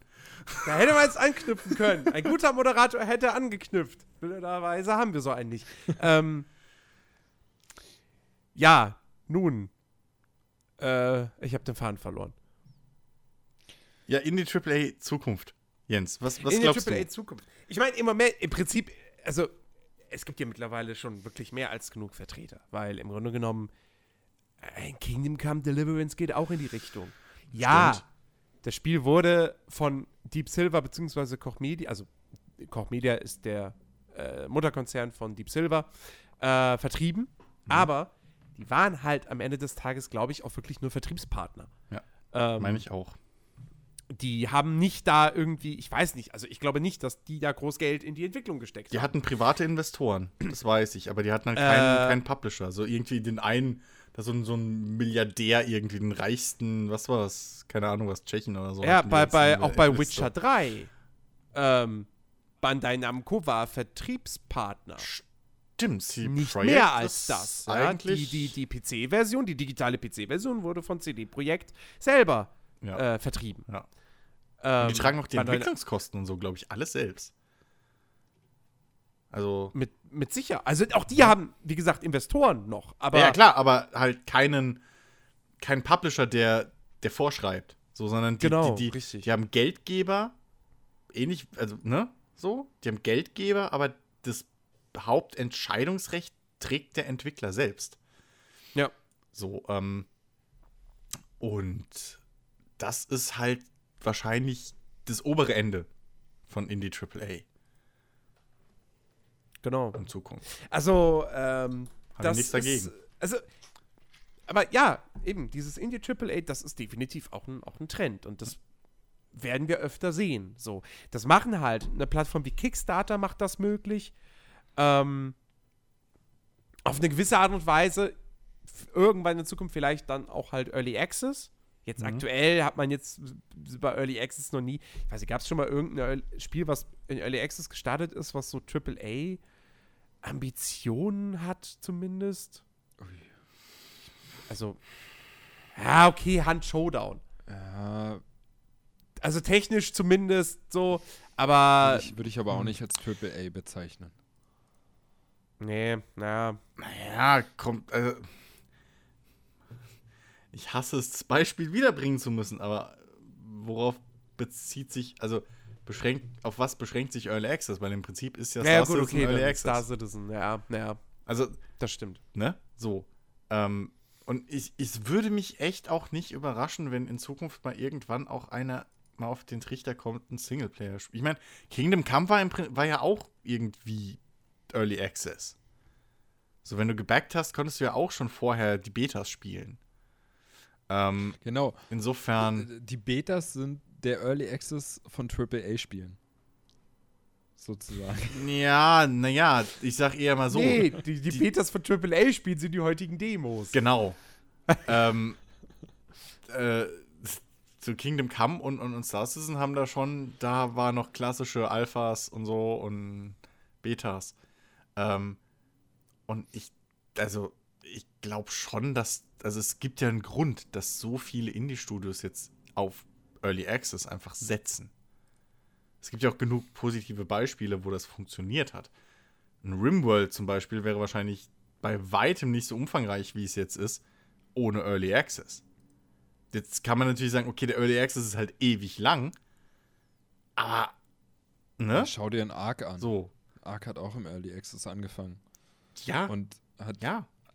richtig viel Content dazu bekommen in der Zeit. ja. Haben sogar ein DLC rausgebracht, bevor es aus Access raus war, aber Ja, gut, das ist ein anderes Nee, Thema. aber, aber zum Beispiel, ich könnte mir auch vorstellen, dass das vielleicht irgendwann kommt auch mal vielleicht ein CD Projekt oder so auf die Idee, ey, fuck, wir haben jetzt so ein Riesenprojekt an den Start hier äh, geplant. Wie wär's denn, wenn wir das erste, wenn wir mal versuchen, chronologisch zu arbeiten und dann das erste Kapitel in Anführungszeichen so weit bauen, dass wir das als Early Access Version veröffentlichen können. Weil wer hätte denn nicht darauf Bock, irgendwann mal ein Witcher 4 oder ein Cyberpunk 2 oder so oder irgendwas von CD Projekt als Early Access zu Ja, spielen? vor allem könnten die sich ja dann auch sicher sein, dass das nicht nach hinten losgeht, weil erstmal jeder bei dem Namen CD Projekt, der würde das kaufen. So, sei mal dahingestellt, wie gut denn der Early Access an sich wäre. Aber Das bei ist- dem ist, Namen, glaub den sie sich erarbeitet haben, würde erstmal jeder zuschlagen und sich dann Ja. sein Urteil bilden. Ich, ich glaube, das ist noch das große, wirklich die große Hürde, dass irgendein AAA-Spiel oder ein AA-Indie oder so hingeht und sich traut, einen Early Access zu bauen. Weil, wenn du, wenn du CD Projekt liest, erwartest du was. Ja. So, und dann können die halt nicht hingehen wie in Kingdom Come oder in Star Citizen und da irgendwie so, ja gut, ihr könnt jetzt halt irgendwie drei Schiffe fliegen oder bei Kingdom Come, ja, wir haben jetzt die Arena da gebaut und da könnt ihr ein bisschen Schwert kämpfen. Das klappt halt bei denen nicht. Auf der anderen Seite entwickelt sich ja gerade bei, bei den Indies auch mittlerweile, ähm, also bei den, den üblichen Verdächtigen für, für äh, Early Access, da kristallisiert sich ja langsam auch raus, je weiter oder je runder dein Produkt ist, wenn es in den Early Access geht, umso erfolgreicher wird auch deine Early Access Phase sein. Rimworld ist da auch ein relativ gutes Beispiel, weil als das rauskam, war es zwar bei weitem nicht so umfangreich, wie es jetzt ist, aber es war schon ein Spiel, was man spielen konnte und viel spielen konnte. So, es hatte seine Grundprinzipien drin. Ähm, und ich weiß nicht, ich glaube, Jim Sterling hat es mal irgendwann gesagt. Gehen, du brauchst nicht in Early Access zu gehen, bevor du nicht ein Spiel hast. Und das ist halt die Geschichte, was, was, was zum Beispiel der Steam Greenlight so zugemüllt hat. Du hattest da tonnenweise äh, äh, Projekte, die, ja, also die so weit von einem Spiel wirklich entfernt waren und schon im Early Access drin waren, das kannst du halt auch nicht verkaufen. So, also, ich meine, ne, selbst so so ein großes Ding wie Star Citizen hat oft genug schon seine Schelte abgekriegt. Und bis heute muss ich das Spiel anhören, dass es Abzocke ist und was weiß ich. Ähm, und ich glaube, da ist noch die große Hürde. Weil Early Access immer noch so ein, ja, das ist halt auch so ein unbeliebt. Keiner, glaube ich, von, von etablierten Entwicklern will gerne in den Early Access aktuell.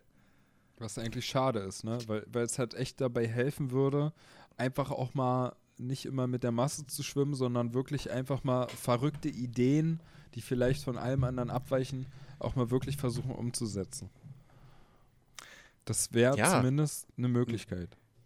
Nicht nur das, sondern jetzt mal ein dummes Beispiel, aber jetzt stell dir mal vor, ähm, hier, äh, äh, äh, Battlefront 2 wäre in den Early Access gegangen. Die hätten sich diesen ganzen Shitstorm erspart. Ja, Mhm. Von vorne bis stimmt, hin ja. komplett. Und Naja, erspart vielleicht nicht. Doch, Nee, Doch, Nee, ein definitiv. weil, weil im Early Access ähm, findet ja auch sehr viel Balancing noch statt. Man hätte ihm besser also rechtfertigen da, da muss man vielleicht, da muss, da muss man vielleicht die Leute erziehen noch zu, bisschen die Kundschaft. Dass halt Early Access nicht bedeutet, ihr bekommt ein fertiges Spiel.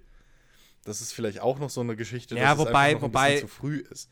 Naja, Aber- wobei, diese, diese, diese ganze Geschichte bei Battlefront 2 mit den Lootboxen, die du für echtes Geld kaufen hättest können sollen, ähm, in denen die, also die zentraler Bestandteil des ganzen Progressionssystems waren. Das ist nichts, wo du sagen kannst, wenn das als in einem Early Access Spiel rauskommt, so, naja gut, ist halt nur Early Ja. Access. Nee, nee. So, das Nee, nee, jetzt, nee, nee. Weil das ist ein fertiges Konzept. Nein, nein, nein. Ja, aber, na, pass auf, aber wäre das ins Early Access gegangen, hätten relativ früh Spieler durchaus deutlich gemacht, dass dieses System scheiße ist. Ja, aber in dem Moment, Und dann hätten Nee, sie noch in dem genug. so. Moment wäre der Shitstorm Ja, ja, schon da gewesen, nur halt nicht in dem Ausmaß. Ja, nee, ich weiß nicht, ob bei, ob da. Na, ich weiß es nicht. Naja, du kennst aber Ich die. Review-Bombings, ja, die es ja auch gibt. Der- der- ja, der- aber der- also, das ob- ist ja wieder eine andere Geschichte. Ganz, ganz ehrlich, ich glaube, in dem Fall, wir machen gerade eine andere Diskussion noch, aber das will ich Ja. ganz kurz sagen. Ähm, in dem Fall hätte es, glaube ich, keinen Unterschied gemacht, ob das Spiel jetzt nun Early Access ist oder nicht. Weil, klar, bei einem Early Access Spiel könnte man immer noch sagen, ja, es ist ja noch nicht fertig, es kann sich ja alles noch ändern. Das Ding ist aber, es geht ja um die Absicht. Um den Gedanken, den EA da in dem Fall hatte. Und der würde sich ja auch bei einer Early Access Version nicht ändern, weil der Gedanke war, ha, wir wollen den Leuten richtig das Geld aus der Tasche ziehen. Ähm, deswegen verknüpfen wir die Mikrotransaktionen ganz, ganz fest mit dem Progressionssystem des Spiels. Und ähm, also auch bei dem, auch wenn es Early Access gewesen wäre, es hätte einen Shitstorm gegeben. Einfach nur aufgrund dieser Absicht, die da verfolgt wird. Naja, man darf ja aber nicht vergessen, so eine Early Access Phase ist halt immer auch eine Testphase. Und, Ja, an, und, und trotz allem, ich meine, Battlefront ist ja jetzt nicht rausgekommen ohne Tests. Also EA und die ganzen großen Publisher machen halt gerne ihre Fokusgruppentests. Und irgendwo muss ja jemand da durchgewunken haben und gesagt haben, okay, das ist positiv. Weil sonst hätten sie das ja, hätten sie von, wenn du EA ein Jahr vorher garantieren hättest können, wenn du in der Zeit reisen könntest und denen jetzt die Artikel zeigst, äh, und denen die Artikel zeigst, die entschieden sind und die ganze Geschichte, was passiert ist, werde ich mit dir, dass sie das vor Release noch ausgebaut hätten. Und das wäre im Early Access relativ schnell uh, äh, äh, umstülpbar gewesen. Weil man hätte relativ schnell gemerkt, okay, scheiße, je mehr wir hier jetzt das einschränken, umso mehr, die, äh, umso mehr negative Reviews oder negatives Feedback kriegen wir. Also natürlich, klar, wenn du mit einem fertigen Spiel in Early Access gehst, dann brauchst du nicht in Early Access gehen, Punkt 1. Und Punkt 2, dann wäre natürlich da auch der Shitstorm so passiert. Aber sagen wir mal, es wäre gelaufen, wie es hätte laufen sollen. Die Grundspielmechaniken und so hätte alles funktioniert. Und dieses Progr äh, Progressionssystem wäre noch nicht drin gewesen. So, du hast zwei Maps gehabt oder drei und keine Ahnung, fünf Klassen. So. Und das wäre die Early Access Version gewesen. Und dann irgendwann käme das Progressionssystem rein. dann hätte es negatives Feedback gegeben, noch keinen Shitstorm und das ganze Ding wäre viel glatter abgelaufen. Bin ich der festen Überzeugung. Weil selbst in der Beta haben sie ja mit Absicht den Scheiß deaktiviert. Also, beziehungsweise, Mhm. ne? So. Damit eben die Beta, die Demo, was es ja im Endeffekt war, keine negativen Schlagzeilen br- bringt. Wobei, Sekunde, da war es doch gar nicht. Die, Da konntest du noch keine. Da gab es, glaube ich, dieser ganze. Da war noch nicht bekannt, was in doch, den da Lootboxen, waren doch oder? die Lootboxen Da waren die da drin schon mit den drin. Starcards, ja klar. Waren die in der Beta schon? Ja klar, da gab's doch, da, Ach, da nach der gab's- Beta ja, gab's ja, doch das große, gab's das große Aufregervideo von Angry Joe stimmt, stimmt, stimmt, und dann gab's mit das Interview zwischen ihm und einem DICE-Entwickler Genau. und dass Ja, das besser wird Ja, stimmt, stimmt. Das stimmt, ja.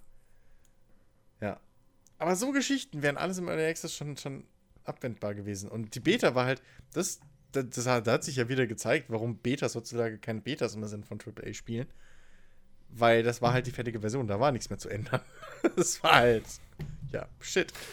ja, So. ja. Ne? Und das meine ich mit, mit Early Access, hättest du halt das ganze Ding. Vor allem, was, wir, was man nicht vergessen darf, Early Access ist ja schon Einkommen. Das heißt, mit Early Access kannst du dir als Entwickler halt Entwicklungszeit kaufen. Im wahrsten Sinne Mhm. des Wortes. Ja, und, und wenn, wenn der Shitstorm oder so der, der kleinere Shitstorm, weil es eben Early Access ist und viele Leute einfach keine Early Access Spiele kaufen, wahrscheinlich auch wenn da EA draufsteht und Battlefield, äh, Battlefront, kaufen sie es, glaube ich, nicht im Early Access.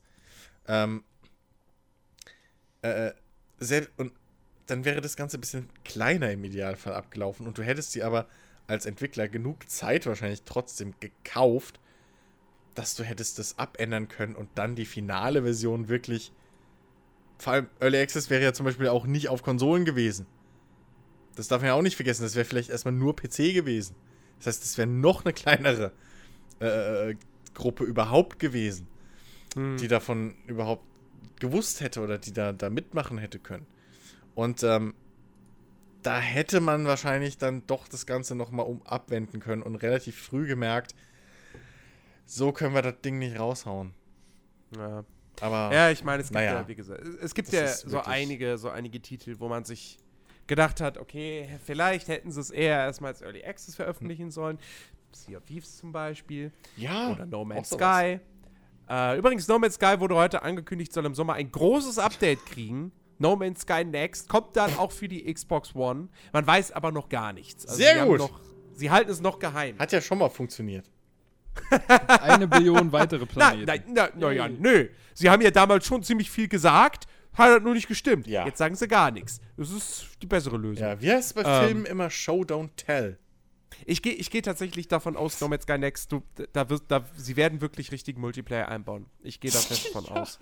Weil, weil dieses, dieses, das, was sie mit dem letzten Update eingebaut haben, dass du die anderen Spieler als so Lichtblobs siehst, ähm, das kann nicht ernst gemeint sein, als das ist jetzt unser Multiplayer. Ich glaube, das ist einfach nur ein Oh Test Mann. gewesen. Das, ach Gott, ich darf da Das gar war ein nicht drüber Test, nachdenken. äh, ein Test äh, um, um zu gucken, kriegen wir es überhaupt hin. Ähm, halt naja, egal, auf jeden Fall. So, wir haben jetzt, wir sind jetzt schon bei gut zwei Stunden. ja, Ähm, naja, anderthalb, wir haben ein bisschen Vorgeplänkelt noch gehabt. ja, so viel Das war das aber nicht. Und es ist spät. Okay. Ich hätte jetzt, ich hätte jetzt noch ein großes Thema. Okay. Tatsächlich finde ich, ist es aber so groß, dass man da theoretisch auch einen eigenen Podcast draus machen kann. Oha. Äh, es geht nämlich, das kann man jetzt schon mal anteasern, es geht um Games on Demand. Oh, Ähm, okay, ja. Ja, gib ich Und da recht, kann man stimmt. auch einen eigenen Podcast draus machen, äh, weil da doch ja auch ein, durchaus ein Rattenschwanz noch dran hängt. Ähm, Ja. Deswegen würde ich sagen, sollten wir vielleicht jetzt einfach zum Ende kommen Mhm. und uns das für eine zukünftige Folge im Kopf behalten. Ich trage es auch so gleich in, die, in unsere Liste ein. ja, wir haben eine Liste. Das, das Ja, ist super. Themenliste. Die Themen entstehen bei uns im Prinzip beim Podcast selbst. Für die Ja. nächste und die übernächste das Folge. ist fantastisch. Wenn ihr auch Themen beisteuern wollt, joint doch unserem äh, Discord-Server. Den Link findet ihr in der Beschreibung unter diesem Podcast. Ich danke dir, Chris. Dass du Richtig. meinen Job übernimmst. Das finde ich sehr gut. Es ist Es lohnt sich. spät. Das ganze YouTube gucken. Ich habe hab sich. anscheinend die letzten Male so verkackt, dass du dir jetzt gedacht hast, heute mache ich das. Na, ich bring's einfach, die- ich, ich streu's einfach. Naja, also. Nein, es ist ja Nee. in Ordnung. Also, Du, du bist ja noch Azubi, ne? Sagst du ja immer. ja, Also, ich finde es ich find's auch echt gut. Und äh, man, muss ja, man muss ja dazu sagen, ich bin ja echt erstaunt, dass ähm, immer mal wieder wirklich Leute dazukommen. Also, ich, Ja, ich weiß ja. gar nicht, es sind jetzt Ja. eins, zwei, drei, vier, fünf. Ja, gut, es sind fünf Leute. Aber wenn jede Woche einer dazukommt, dann ist es genau, dann ist es immer noch ein Erfolg und freut mich jedes Mal. Ähm, Hm. ja, es scheint, es scheint anzukommen. Und äh, wir können uns auch gerne, gerne Feedback geben zu, zu den einzelnen Folgen, die wir machen. Könnt ihr gerne mal schreiben, was, was ihr davon haltet. Oder wenn ihr selber mal irgendwie ein Thema habt oder so, haut, haut es raus. Genau. Wir freuen uns über alles. Ja. Ja. Und keine Sorge da draußen, ihr müsst, also, ihr braucht auch kein Headset oder so zwangsweise für Discord, ne? Ich glaube, das ist auch ab und zu mal noch so, so ein bisschen Irrglaube, wenn ich das ab und zu mal so mitkriege, wenn ich mit Leuten über Discord rede.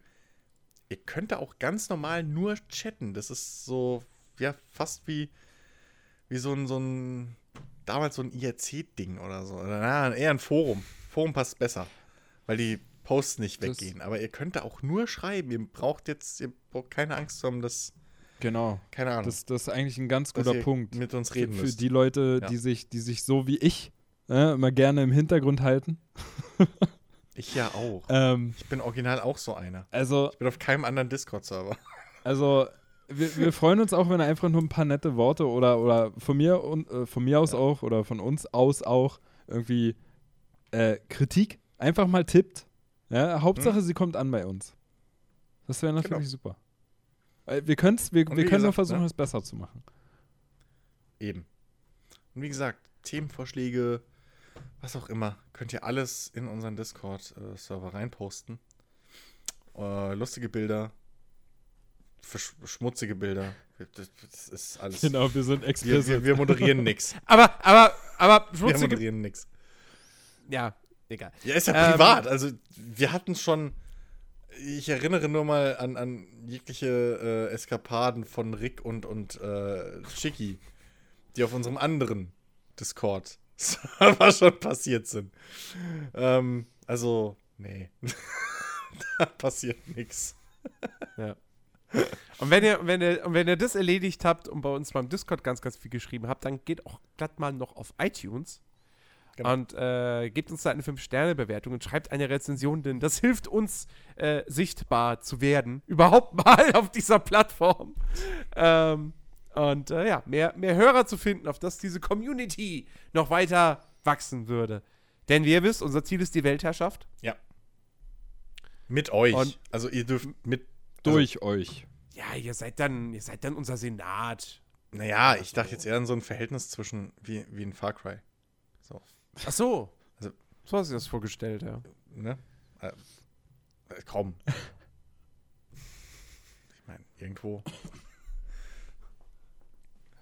Ja, übrigens. ja. Äh, äh, Naja, äh, Moment, ähm, Moment. Wir, wir müssen noch auskno wir müssen noch ausknobeln, wer von uns dreien dann das, das, das Blumenmädchen ist, die die ganze Zeit durch die Felder tanzt. Warum von uns dreien? Barfuß, aber.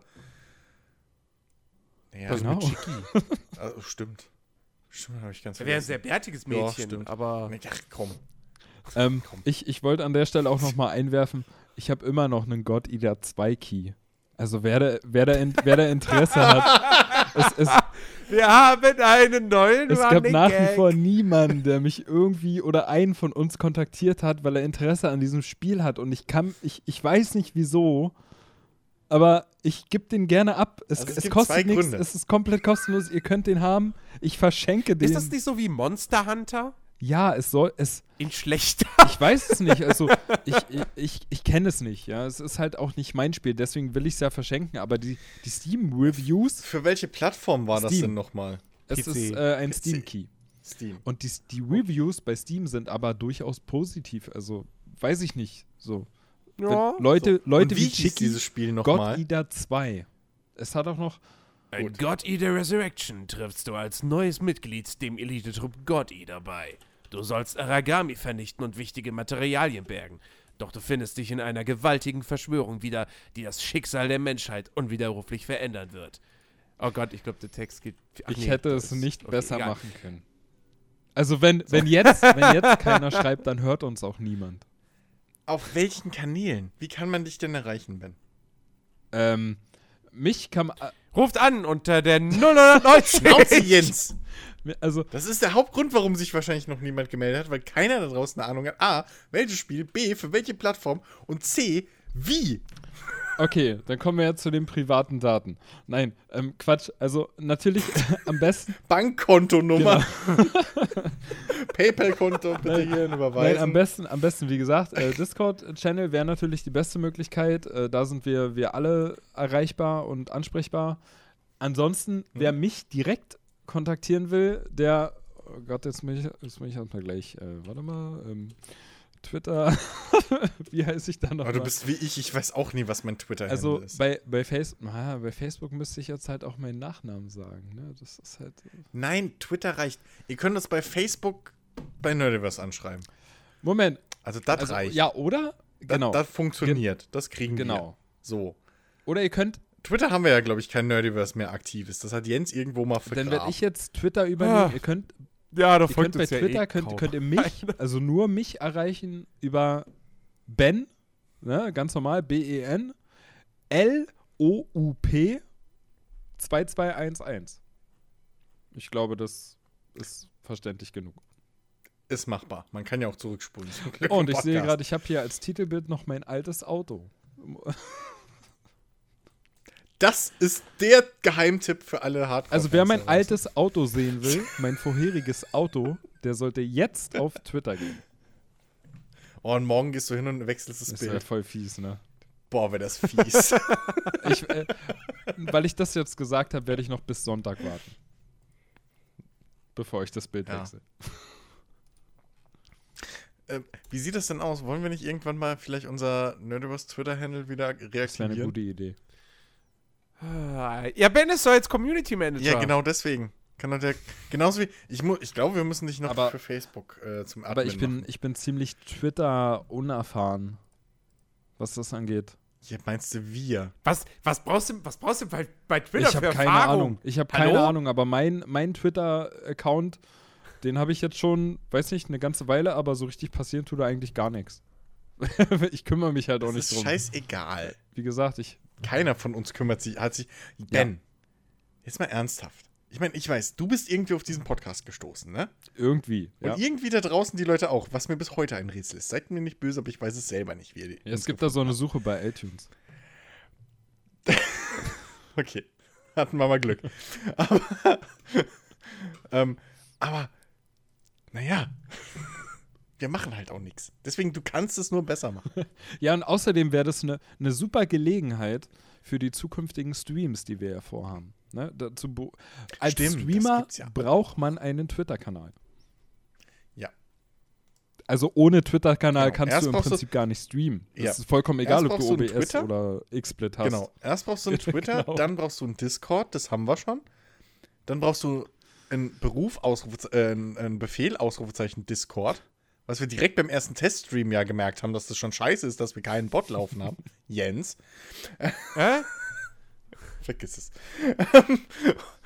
Und dann kommt der Patreon. Aber in der Reihenfolge. Also keine Sorge, wir haben noch zwei Schritte vorher. War das ein Teaser? War Was? das jetzt ein Teaser? Oh Gott, nein, das ist ein Wunschtraum. Ist, Ich meine, das, das Haben ist ja kein Problem. ja, eben, aber was bringt's mir? Was bringt's uns Der so? Nutzen ist halt das Hey. große Fragezeichen.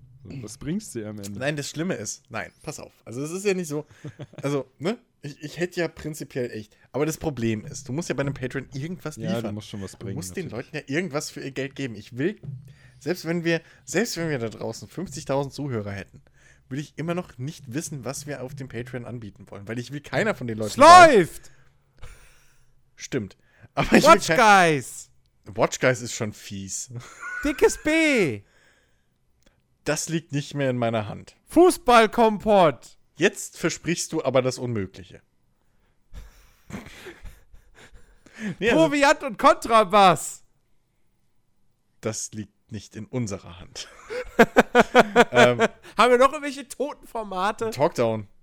Talkdown! Talk Das würde Natürlich. wahrscheinlich noch Leute anlocken, aber nicht mit mir allein. Ach, und die andere Hälfte müssten wir wahrscheinlich heutzutage auch bezahlen und das wäre dann wieder scheiße. und ich bräuchte Schmerzen. Nein. Ähm, nee, also, oh Gott, ich hasse nämlich so Patrons, wo es einfach, du bezahlst Geld und dann darfst du mit denen reden oder so, weißt du, das finde ich halt, ich hasse Leute, die irgendwie so machen, ja, hier, wenn ihr Patreon bezahlt und dann dürft ihr auch auf unseren Discord. So, ein extra Discord-Kanal irgendwie für die Patreons, okay. Aber, naja, nee, so. Aber dafür ist unsere Community auch nicht Ein so Date groß. mit Ben. Bitte? Ein Date mit Ben. Da hat aber, glaube ich, seine Freundin was dagegen. Ein Date mit Bens Freundin. Das, das, Ja, glaube ich, Ben was dagegen. das kommt auf den Preis an. Nein, Quatsch. Das ist Berufsrisiko.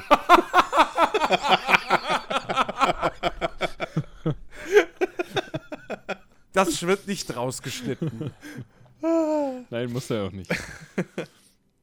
ja, sie hört es ja Genau. eh.